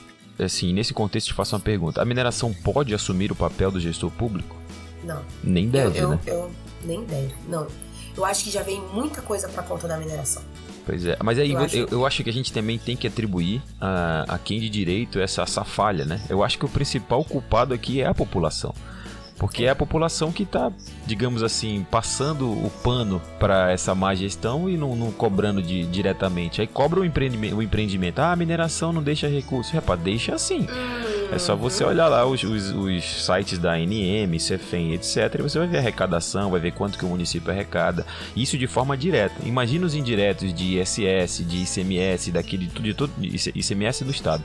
Mas imagina assim, as oficinas que trabalham, os supermercados que deixam impostos, deixam geração de Exatamente. emprego, enfim. Você vai ver a riqueza girando, né? Os locais que são potencializados para contratar, são Exatamente. capacitados, né? É. É, se você for ver, aqui, aqui para a banda de, de, de Sul do Pará tem muito disso, né? É, a gente tem um exemplo, acho que tu vai lembrar, não posso falar o nome, de uma, de uma mineradora que estava fechando já, encerrando sua uhum. atividade. E pagou todos os impostos e a prefeitura estava cobrando que ela tiver, que ela deveria ter reformado a escola, que ela deveria ter colocado asfalto não sei aonde e tudo. Mas não é obrigação da mineradora. É. A mineradora ela já paga imposto justamente para investir nessa infraestrutura. A não ser que seja uma medida compensatória. Por exemplo, ah, não, você vai fazer tal coisa em tal estrada, a gente quer, mas a sociedade em contrapartida quer tal coisa. A gente vai, beleza, tá de comum acordo, entra num PCA ou entra num programa e tal, aí entra. Mas agora a prefeitura ficar delegando para outros é complicado, né? É, a gente tem um exemplo aí de uma mineradora também que tá com a licença suspensa, porque por questões de. porque não queria se negou, literalmente, a, a, a, a asfaltar uma PA. Uhum. Onde já se viu isso, gente? Que é uma rodovia é, estadual, é... né? Exatamente. É. Tá com a licença suspensa por causa disso, porque ela disse, olha, eu não tenho condições. Gente, as pessoas ainda tem isso, né?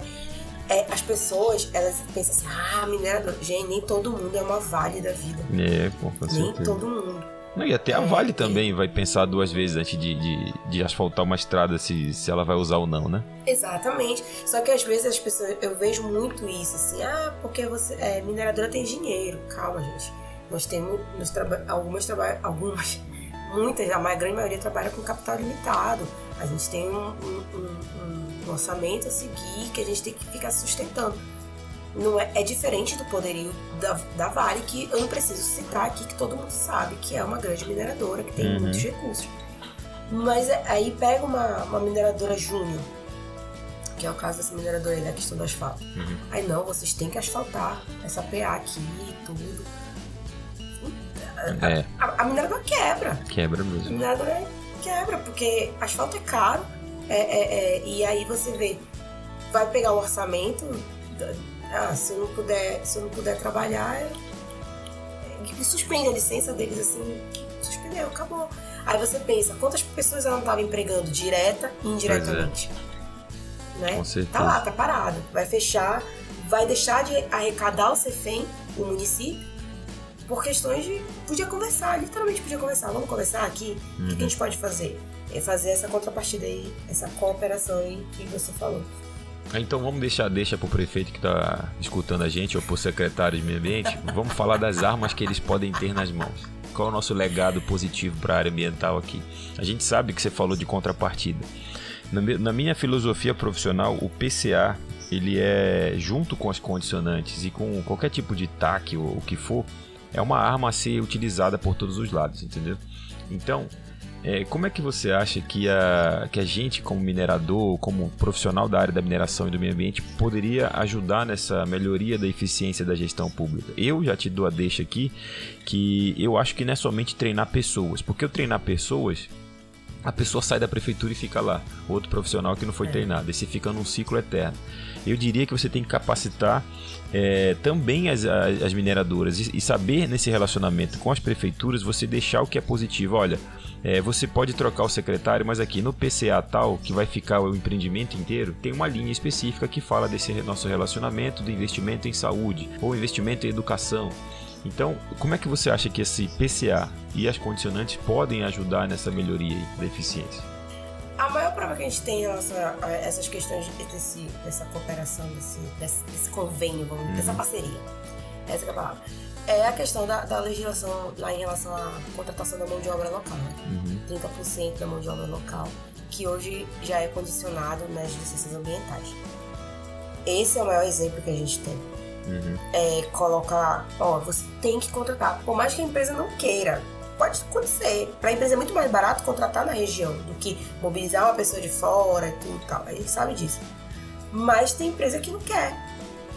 Outra coisa que tem acontecido muito é, é, que o órgão, a deixa do órgão ambiental para as mineradoras também é a questão de contratação de consultorias que tenha mão de obra da região.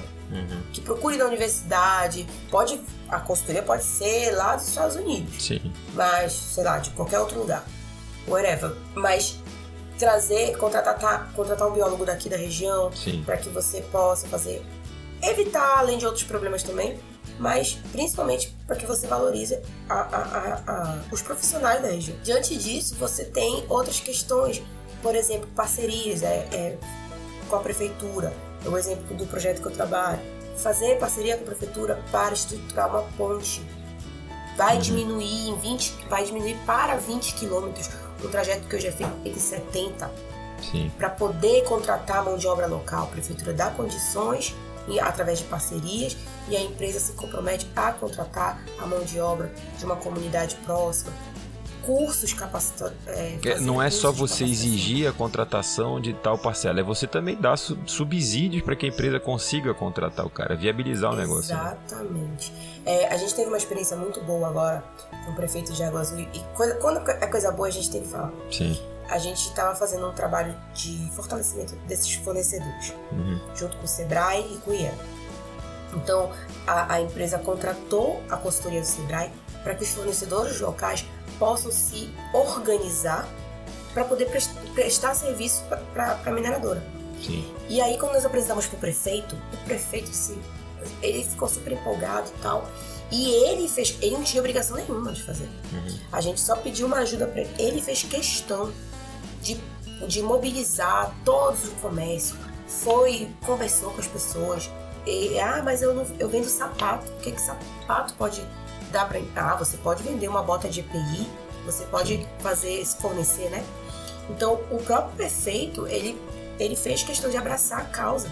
Uhum. E no dia do lançamento do, do, da parceria, do curso que a gente foi explicar, ele esteve lá. No dia do curso de capacitação, ele fez questão de ir. Então, eu acho que vai muito além do só pedir, sabe? De só solicitar, Sim. só dizer, beleza, faz aí que eu te ajudo. Mas é, é, é, essa presença, é a comunidade ver, nossa, o, o meu representante está dando, tá botando tá botando a mão dele lá, então é sinal de que é coisa boa, de que a Sim. empresa não vai brincar com a gente. Agora tem prefeito que, ok, não faz mais que obrigação e não faz essa questão toda. Uhum. E, isso a gente tem que respeitar. Mas baseado nessas condicionantes, são coisas que a gente tem que fazer e que a gente procura fazer da melhor forma diante daquela característica da comunidade. Então, quando você tem essa parceria efetiva, o toma lá da cá, de ambas as partes, eu acho que funciona bem melhor. É o toma lá da cá correto, tá, pessoal? É o, o dentro do é, compliance, por favor, tá? Dentro do compliance, exatamente. Gente, tem que colocar dentro do compliance, não Pelo é nada de, de bobagem. E aí tem um outro contexto também que é muito importante, que algumas mineradoras não estão se atentando. E eu vou falar mineradora, tá, gente? Porque uhum. é o nosso local de fala. É a questão de, de do, do potencial malarígeno que a gente tem. Uhum. Que é uma. pode ser também uma pauta, Bernardo. É, hoje as pessoas não se atentam para a questão da malária, que nosso estado é endêmico, todo mundo sabe disso. E as mineradoras ela tem sim que, que, que contribuir eu, é meu entendimento, elas têm que sim que contribuir com a estruturação desse monitoramento desse, desse, da questão da malária. Porque uhum. vamos lá, você é, é, foi lá para Trombetas, um exemplo. Você saiu de Belém e foi para Trombetas. Você só foi para Trombetas porque você foi trabalhar, né? Uhum. E aí lá, o potencial endêmico tem um vetor que vai, pega, te pica, não tem outra palavra, transmite a malária para ti, você uhum. vai para Belém, que tem também vetor, vai lá e passa para tua família. Sim. E se isso não tiver um controle, isso alastra tudo, né? Pois é. Exatamente. Então, assim, essa parceria com a prefeitura tem que ter, porque é a, é a prefeitura que vai ter esse controle e passar para a SESPA, que é a Secretaria de Estado de Saúde, uhum. que vai passar para o SUS, é, para a Secretaria, o Ministério da Saúde lá. Sim. Então, é, é nesse contexto que a gente tem sempre que pensar os impactos que eu causo naquela região e como eu posso, através de parcerias, mitigar esses impactos e trazer uma melhoria ali para aquela região, para deixar um legado. A mineradora pode sair daqui, mas o pessoal vai estar capacitado para atender não só a mim, mas outras mineradoras que puderem chegar, outros segmentos que puderem vir. E trabalhar nesse, nessa linha de raciocínio. Acho que é nisso que a gente tem que pensar. E dentro desse contexto também dos impactos aqui que a gente falou mais cedo, quais os maiores desafios da mineração na multiplicação dos impactos positivos da Amazônia? Eu acho que hoje é recurso. Não. Mas principalmente é essas buscas de parceria. Uhum. É, quando hoje você tem é, prefeitos que abraçam essa causa, mas existem gestores que não querem. Só querem que a mineradora faça e tiram a sua responsabilidade, que é o caso, por exemplo, ah, vai asfaltar a PA, ah, uhum. vai construir uma escola. E se a mineradora não tem condições e se nega a fazer aquilo, sofre as sanções. É, eu acho que eu vou até um pouco mais além, o, o indo além, mas trazendo para uma questão mais básica da nossa sociedade. É, a gente sabe que Belém, é, basicamente Belém não, mas a grande parte das capitais não tem tratamento de esgoto, né? Então, como é que a gente consegue, é, passando para outras áreas econômicas também, exigir que os impactos ambientais sejam multiplicados se nem no nosso dia a dia básico a gente se preocupa com isso, né? A gente é. nos preocupa com as questões positivas que poderiam vir. A gente só.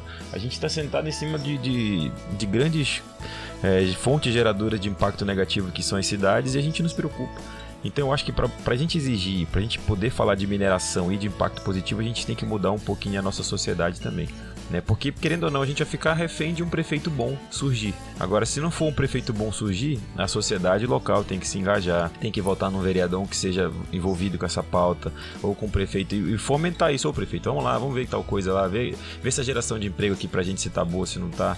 Então não acho que é uma coisa um pouco mais assim é, básica é. da nossa sociedade, infelizmente. E tu falando, falando nisso, realmente me remete a, uma lembrança daí de Belém mesmo. Uhum. Por exemplo, é, o pessoal fala muito que a cidade está suja, que isso realmente é, é, é, que não tem isso, que não tem aquilo. Mas é muito comum você passar pelos canais aí de Belém e ver o, o pessoal jogando lá. É, um micro-ondas, um sofá, uma garrafa pet. Exatamente. É, ali onde minha mãe mora, mora tem uma área ali da, de mata. A prefeitura vai lá, limpa, aí às vezes, antes até deixava o pessoal ir embora, e agora já, já jogam. Ou seja, isso é culpa do prefeito? É, é. Não, não é culpa do prefeito. Você vai muito além da comunidade, vai mesmo da, da sociedade. A educação, né? E aí, é, é, é, isso que você falou é, é, é bem isso mesmo. Vai muito além do que somente a parceria com a prefeitura, somente a parceria com, com os trabalhos aqui é, é, vai muito da gente, da nossa percepção, do, do nossa, do nosso, da nossa, do nosso senso de pertencimento àquele local, de como a gente vai trabalhar aqui. Aqui em Paraupebas eu vejo muito isso. As pessoas têm, têm, você não vê as pessoas jogando lixo na rua, porque elas têm realmente um cuidado de que elas só podem cobrar aqui no bairro que eu moro, tá, gente? Sim. Eu não posso falar pelos outros porque eu quase não convivo. Mas aqui eu só posso cobrar. Uma vizinha até falou: gente, a gente precisa organizar as lixeiras daqui, porque senão o, vai ficar tudo sujo. Então a gente não tem como cobrar a coleta se as lixeiras estão todas quebradas. Uhum. Então vamos verificar isso. Então, é nesse sentido, é nesse segmento mesmo. É, então a gente chega à conclusão que a mineradora ela pode ajudar né, na parte da educação ambiental também. Eu sou um cara muito chato, viu, Bia? Porque eu sou muito crítico, eu falo mesmo eu penso, enfim. Eu acho que a educação Falamos, ambiental por né? muito tempo ela foi resumida a fazer carrinho de rolimã com garrafa PET. É, distribuir eu, mudas. Distribuir mudas. E, é, então eu fico muito triste com isso, porque eu acho que educação ambiental é justamente isso: mostrar a questão de pertencimento do território, de como a gente depende daquele ambiente. Eu não dependo, meu filho aqui não depende da onça pintada lá na floresta amazônica, ele depende do que ele faz aqui. Né, para onde vai a descarga dele, para onde vai o lixo que ele joga, então eu tenho que ensinar ele aqui. Né? Ele tem que se preocupar com a onça pintada como uma consequência da expansão da noção dele de meio ambiente. Então eu acho que o nosso desafio como multiplicador da, das questões positivas, nós, eu digo nós profissionais que, que estamos envolvidos no contexto, reflete também da mineração. Né? Então a educação ambiental é uma ferramenta interessante e tem que ser difundida mesmo, mas em cada local. Né? E não que nem se diz também, vem lá um projeto muito bom lá do sul e querer trazer para cá. É outra realidade, ver quais são as necessidades daquela comunidade, etc. Isso que tu falaste eh, me lembrou agora uma vez que quando eu cheguei na empresa tinha fiscalização de órgão ambiental e tal, eu via que as pessoas ficavam com medo, porque tinha a imagem de que o órgão ambiental ia chegar lá para fechar, para punir, né? Ser punir, isso. E aí sempre a gente começou a fazer um trabalho lá de dizer, olha, o órgão ambiental vai vir fazer uma vistoria e você vai apresentar sua área. Dizer o que, que você faz mesmo, a gente não tem nada a esconder e é isso. Eles não vêm aqui, eles vêm aí explicar por que, que o órgão ambiental estava indo lá, qual era o objetivo, porque a gente tem uma licença, precisa ser renovada, a gente solicitou tal coisa e tal. E foi muito engraçado que na última visita que nós tivemos de um dos órgãos que estava lá, é, um dos técnicos chamou, pediu pro, pro, pro mecânico explicar o funcionamento lá da, da, da oficina mecânica lá, da caldeiraria, e dizer os produtos que ele usava. Gente, eu fiquei chocada. Porque eles não, aqui a gente usa esse produto orgânico, olha, deixa eu experimentar. Ah, ó, assim você passa, não se mistura e tal, e, e aqui vai para ali, e aí vem um cara de sul. Cara com noção bastante amplificada, digamos, né? Exato, eu fiquei assim olhando. Aí o, o técnico até perguntou: tu fizesse, ele decorava gente, eu tô tão chocada quanto vocês. É, é sinal de que a pessoa tem senso de pertencimento do trabalho dele, da empresa, e sabe da importância disso. E ele fala assim, porque isso é condicionante ambiental, né? Isso aqui é condicionante ambiental. Aí eu falei, isso, eu nunca falei que isso era condicionante ambiental. Uhum. O que a gente faz é ter cuidado para que a gente não contamine o solo, para que a gente isso. não faça tal coisa. E ele falava, isso porque não, a gente faz isso aqui porque é condicionante ambiental. E assim, isso é muito legal, porque eu, eu falo sempre, não adianta ter 100 engenheiros ambientais, uhum. 100 técnicos de meio ambiente, se cada um não fizer sua parte. É tipo segurança do trabalho. Isso. Pode ter um, um técnico de segurança para cada um de nós. Se a gente não usar EPI e não tomar as medidas, a segurança não. O, o técnico não vai salvar a gente de um acidente. É isso aí. Então a gente tem sempre que fazer isso. Então, se cada um tiver noção da importância da licença ambiental, da entender que só trabalha hoje por causa dela, Aí tá tudo bem, o, o, trabalho fica muito mais fácil, né, Bernardo? A gente é, já pode até. Tudo, tudo caminha bem. Os braços. É, não, cruza o braço não, pelo amor de Deus. A gente preocupa com outra coisa, né? A gente preocupa com outra coisa.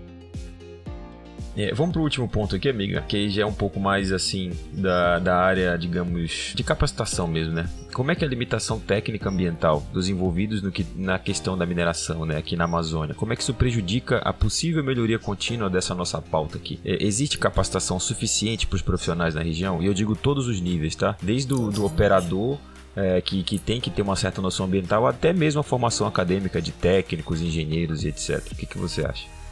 É, eu acho que a nossa, a nossa região ainda está muito carente. Aí a gente entra numa linha muito tênue. Por quê? A nossa região, ela é carente de mão de obra capacitada, a gente sabe disso, isso não é segredo para ninguém. Mas quando traz uma pessoa de fora, apesar de todo o conhecimento que ele tem, a Amazônia é diferente. Sim. Aí a gente, uma vez eu lembro que eu tava numa discussão num fórum aí, é, num desses congressos da vida que aconteceu na pandemia, num desses uhum. cursos aí. E aí o, o cara falou: ah, não, mas é porque a gente quer levar esse projeto lá pra Amazônia, lá pro Pará, não sei o que, e vai dar muito certo, porque deu certo no sertão da Bahia. Aí eu levantei a mão. Assim, meu querido, aqui não é sertão da Bahia. Aqui é Amazônia. Uhum. Aqui a gente constrói ponte sem um filete de água no período seco. Quando é no período chuvoso, aquela ponte, ela, ela, a, água passa daquela ponte. A gente não pode considerar isso. O cara tinha um conhecimento muito grande. Uhum. Você via, era um engenheiro e tal, mas tem disso. Então a gente entra nesses conflitos. Sim. Aí quando você vê é, profissionais de fora que vêm para cá, principalmente da parte de consultoria, eu acho até que a preocupação do órgão ambiental em exigir que sejam pessoas daqui seja mais também voltada para isso, sabe, Bela? E aí você vê pessoas que vêm para cá fazer consultoria e não entendem o período de estiagem da Amazônia, Sim. qual é o período chuvoso, qual é o período que, que, seco, e fazem cronogramas, aí você tem que ficar, não, isso aqui não é período seco mais, uhum. isso aqui é período chuvoso. Coisas pequenas que eu tô falando, Sim. sabe? Aí quando você joga pra uma parte mais macro, aí você consegue ter uma dimensão melhor. Mas essa, a gente tem essa dificuldade. Hoje você vê, é, com, a, com, a, questão da pandemia, a, a, os estudos da distância ganharam mais força. E isso é muito bom, porque é, cidades como mais remotas, ela, as pessoas têm, a, têm condições de fazer esses cursos uhum. e poder se capacitar e poder implantar. Porque a faculdade, ela ensina. Mas a prática, ela te... Sim. Ela é mais fundamental, ela é mais, é mais forte, né? Vamos dizer assim. Então é, a gente tem. Você falou aí de, de, de, de, que a faculdade ensina. Voltando aqui, voltando não, seguindo na pauta aqui para a segunda pergunta, você acha que a academia, especificamente na nossa região, ela é bem estruturada com ideias e iniciativas que multipliquem esses bons profissionais na parte, na pauta ambiental e, consequentemente, né, na mineração também? É, aí eu vou, é só, é meu local de fala. É, tu sabes que eu sou bacharel em ciências ambientais, né? uhum. né? Quando, aí eu formei com professores daqui, uhum. da região. A grade foi feita base, é, voltada para as necessidades da região. Sim. E aí, quando eu fui fazer engenharia ambiental, é, os professores, no primeiro momento, eles faziam pra, pra, pra voltados para a necessidade daqui. Uhum. E você tinha esse contexto de, ah, isso aqui eu vou aplicar em tal atividade para a minha região. E num dado momento, essa faculdade foi vendida para um grande grupo Sim. um grande grupo escolar, e eles mudaram a grade. Só que eu digo ainda bem que eu continuei com a grade antiga. Porque quando eu vejo a grade hoje de engenharia ambiental de, de lá, eu vejo que ela não volta para o contexto da mineração, da, da, da, desculpa, da Amazônia. Você vê que ela, ela é muito geralzona, mas não tem algumas coisas específicas da mineração, da, da, da Amazônia, da de questões amazônicas. Uhum. É, quando eu fiz ciências ambientais, eu tinha uma disciplina mineração na Amazônica, uhum. na Amazônia, políticas públicas na Amazônia. Sim. É, então tinha esse contexto voltado para a Amazônia, que é a nossa realidade. A gente precisa formar profissionais. Sim. Aí você vê muita gente indo embora e ficando para lá para fora, porque é, talvez se encaixe melhor lá ou façam Sim. coisas melhores lá. É, e eu vejo que tem essa dificuldade. Uma coisa que o NAIA faz muito bem lá na UFPA a própria universidade ela faz muito bem. Mas essa, esses grandes grupos escolares que estão vindo, eu acho que falta um pouquinho. Tá muito genérico, eles... você disse. Tá, muito genérico. É isso que eu vejo. Muito. Aí juntaram engenharia sanitária e ambiental. E quando você vai. Eu fiz entrevista esses dias agora com os trainees. É, você não vê eles eles focados em alguma coisa. Você vê eles muito genéricos uhum. nessa, nessa conversa tá, você vai mais pra parte sanitária ou você vai mais pra parte. Como é? Eles não sabem. Sim. Eles não sabem descrever. Porque realmente, quando você fala o que tem que fazer, alguns ficam até assim, assustados. Sim. Não, espera aí. Isso aí é impacto, né? Mas uma coisa que eu vejo muita dificuldade na nossa classe, meio ambiente, é questão de licenciamento e estudos ambientais. Uhum os profissionais de, de, de engenharia ambiental é, que não sabem licenciamento ambiental, não sabem processos de licenciamento decorrer. Eu acho que deveria ter uma pauta específica disso. Aí você vê pessoas aí vendendo cursos. É, aí, eu ia te falar isso é, também. É só para vender, é. é só para ler legislação, eu fico doente quando eu vejo essas coisas. É, eu te falei isso também off aqui, que eu falei que a gente tem que deixar um legado positivo. E assim, é, o que me motiva, na verdade, é isso, viu, Bia? Mas o que, que a gente tá falando de Amazônia aqui, na verdade, é você trazer é, essa regionalização desse entendimento social mesmo. Porque não é para você aprofundar e conhecer mais a, a vegetação da região, nada técnico, porque o técnico vem no dia a dia mas é a percepção mesmo de pertencimento, de como você vai traduzir isso para consultoria, para um estudo ambiental. Como é que no seu diagnóstico ambiental lá de, de qualidade da água você vai ter essa leitura? Não, peraí, mas eu vou fazer um, um diagnóstico da água, mas eu sei que tem uma comunidade ajusante que pode usar, então eu tenho que ter uma, uma, um, um, o uso da, da, Amazônia é diferente, é assim, assado, o boi fica na região aqui e tal. Então, é, é esse pormenor que a Bia está dizendo, a gente ter né, essa leitura Talvez seria. Eu, eu sou um cara sonhador. Eu, eu sonho um dia que a academia nossa traga isso para dentro. Traga os empreendedores para dentro da, da, da nossa realidade estrutural da academia, entendeu? Eu sei que ainda não é possível, né? No, no... Tem alguns programas da Vale com a Federal, algumas coisas assim, mas eu ainda acho que são muito vagas, entendeu? Tinha que ser uma coisa Sim, mais assim. Muito restritas. São restritas, também. né? Não, para um programa de pós-graduação em tal lugar. Não, mas tinha que ser uma coisa básica para todo mundo mesmo. Você mexe com o meio ambiente, seja qual for, biologia, é, geologia, é, engenharia civil, ambiental, engenharia de florestal, você tem que ter uma, um, um semestre inteiro para falar de, de, mineração em Amazônia, se for o caso, entendeu? Porque é o que a gente é faz aqui. É importante. Exato. É você você vê, por exemplo, aqui em, em Paraupebas tem uma UFRA, uhum. você tem. Você não tem. A, a UFRA você não tem, por exemplo, é, um concurso voltado pra, somente para questões de mineração. Pois é. Complicado. É, é, é, é, e nós estamos num município minerador. É. Totalmente que vive de É. mineração. Então eu, eu converso muito com um amigo meu que é professor lá e eu digo assim é, para ele: a gente precisa de gente para recuperar áreas de mineração, É, e, e- implantar PRAD. Exatamente, e coisas que a gente tem aqui, né? Não é uma coisa que a gente vai ter que inventar. Ah, onde é que esse cara vai aprender isso? Aqui, pô, já tem área de recuperação feita há muito tempo, com a área aberta para fazer teste, então tem, tem um grande campo de investimento de pesquisa ou de, e pesquisa com apoio da, da- da- da- dos empreendedores mesmo. Não é para tirar da- da- da- dos bolsistas essa iniciativa, não. A mineração tem que ir atrás disso, é o que eu acho. Sim. Se eu fosse um, um prefeito, eu- eu- meu amigo, eu não quero nada a não ser um curso que você possa fazer testes e, e investir no meu território aqui. Pode usar aqui. Eu te dou uma fazenda para você fazer teste de, de rejeito aqui, porque a gente quer ajudar é, no próprio município aqui. E vou deixando o conhecimento ali, vou capacitando o cara que vai virar secretário depois de meio ambiente, o analista do município, enfim. Dia desses eu tive que mandar umas coletas de, de supressão de um projeto que a gente tá fazendo em Rima. Eu tive que mandar pra Minas, porque os herbários. Não tem herbário aqui em Pra receber. E Belém tava cheio. Pois é, tá cheio Tinha porque tem muito, lugar. né? Exato. Ou seja, tem, é, é, aí eu conversando com esse meu amigo que é professor, eu falei, esse não tenho herbário. Pois é. Uma universidade não tem herbário. Aí agora que eles estão construindo. E, e aí agora também tem um projeto aqui da prefeitura que vai ter o herbário. Tô ansiosa pra ver, Então, isso. então a gente vê que tem oportunidades, né, Bia? Não é da nossa cabeça que a gente está chutando que a academia aqui poderia, é, digamos assim, aprofundar melhor a sua estrutura, né? Mas assim, agora voltando para nossa para nosso contexto antigo, nossa primeira experiência profissional aqui. Você acha que os órgãos ambientais investem em tecnologia e capacitação nos analistas e técnicos dele? Eu digo no- no- aqui na Amazônia, tá? Especificamente. As últimas conversas que eu tive com os técnicos, eles têm feito, principalmente na questão da- das barragens, né? Uhum. Eles têm feito algumas capacitações, especializações, mestrado, inclusive já, já tem surgido produtos disso.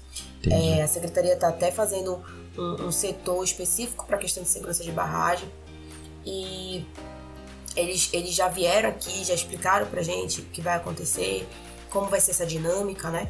E eles falaram que isso é baseado e eles têm que estudar. Eles estão fazendo um curso de especialização, acho que é da ANA, Agência Nacional de Águas, Uhum. que faz esse, a questão da segurança, é, essa especialização em segurança de barragem, que isso é patrocinado pelo governo. E eu acho que isso é importante. Eu acho que o que falta hoje no órgão ambiental são pessoas dedicadas a, a alguns segmentos. Porque quando você pega um projeto de mineração, tu falaste mais cedo, não é só a, a, a mina é. e o beneficiamento.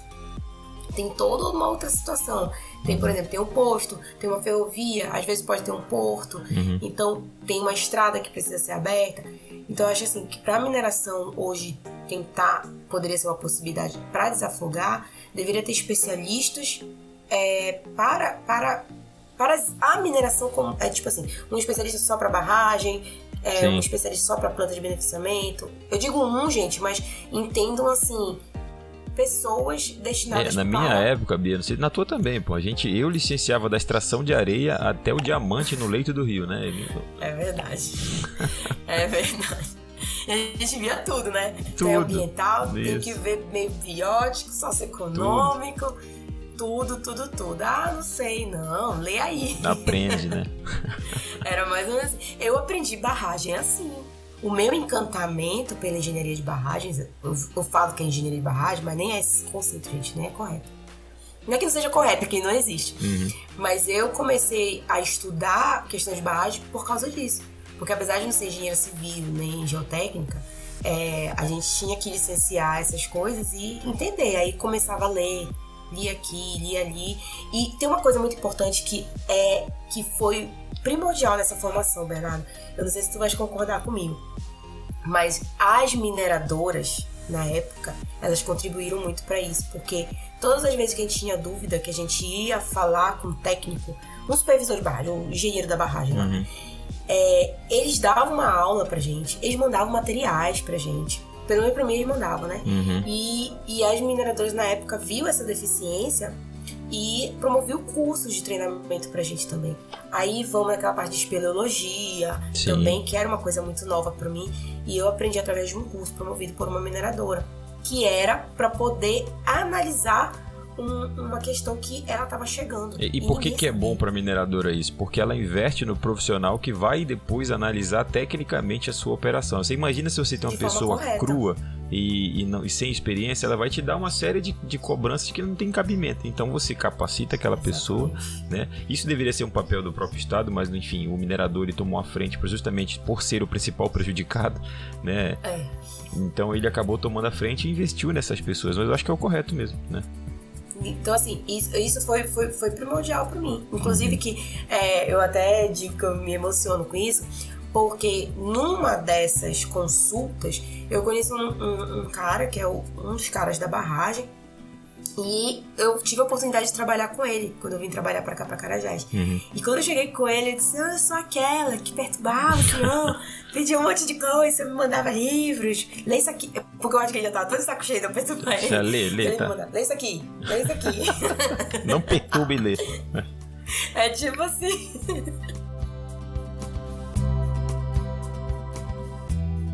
Então, minha amiga, a gente tá falando aqui há bastante tempo, tá? A gente gravou aqui bastante tempo que eu não vou divulgar para todos que eu vou editar, então não vai ficar condizente com o tempo final, mas foram alguns, muitos minutos, tá? Eu te deixo aqui um, um momento livre pra você falar o que você achar desse contexto, quiser deixar alguma mensagem também, fique à vontade. É, quero agradecer o convite, eu adorei, eu adoro o podcast. É, eu acho que é isso mesmo, eu já tinha vontade, tinha até falado pra gente, vamos fazer um clubhouse, vamos trazer essas discussões e tal. Eu acho que a gente tem que fazer isso mesmo.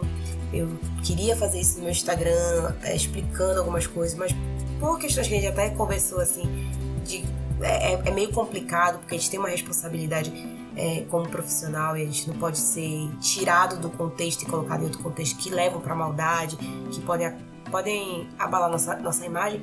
Mas eu acho que diante do contexto aqui, pessoas que entendem da área, até mesmo acho que a gente conversou de maneira leve que quem não é da área vai conseguir entender. Então, o, o, isso é muito legal. A gente precisa difundir mais a informação sobre a mineração, sobre o meio ambiente, para que pessoas que, que não convivem nesse contexto possam ter um, um entendimento e possam se tornar agentes também, multiplicadores, assim como nós, de, de boas novas da, da, da mineração. Então, muito obrigada, me convide sempre. Eu adoro, quero estar sempre aqui. E vamos para outras pautas também. Tem muita coisa para falar sobre meio ambiente e mineração. É isso aí, minha amiga, que seja a primeira de, de várias, né? A gente pode, inclusive, usar essa nossa própria experiência comum, que é da área ambiental, com órgão ambiental e mineração, e trazer talvez alguém que esteja nativo, alguém que tenha liberdade para falar de forma genérica, sem apontar dedos. A gente não quer achar culpado, é que nem eu sempre digo. Meu desafio aqui é sempre deixar uma semente, um legado positivo de reflexão para que cada um depois evolua e a gente tenha os melhores profissionais de meio ambiente aqui na região. E mesmo que de outras regiões também que sejam interessadas na Amazônia, né? O nosso legado é deixar a mineração cada vez mais humana, como ela vem se, se portando hoje, com diversas pautas de, de ESG, né? Que é basicamente é, uma responsabilidade específica com a pauta ambiental, social e com a questão de governança e compliance. Então é basicamente isso, deixar a mineração mais próxima da sociedade. Que, querendo ou não, a mineração está em todo lugar, a gente só, só, só faz vista grossa para isso, porque a gente não percebe que ela está em todo lugar que você olhar tem mineração. Do preguinho que está segurando alguma coisa na sua parede, até esse fone de ouvido que está ouvindo a nossa voz aqui. Tem o cosmético que a gente Os usa. cosméticos também tem isso. É isso, minha amiga. Muito obrigado. Então, pessoal, agradeço a audiência Obrigada. de vocês e até a próxima.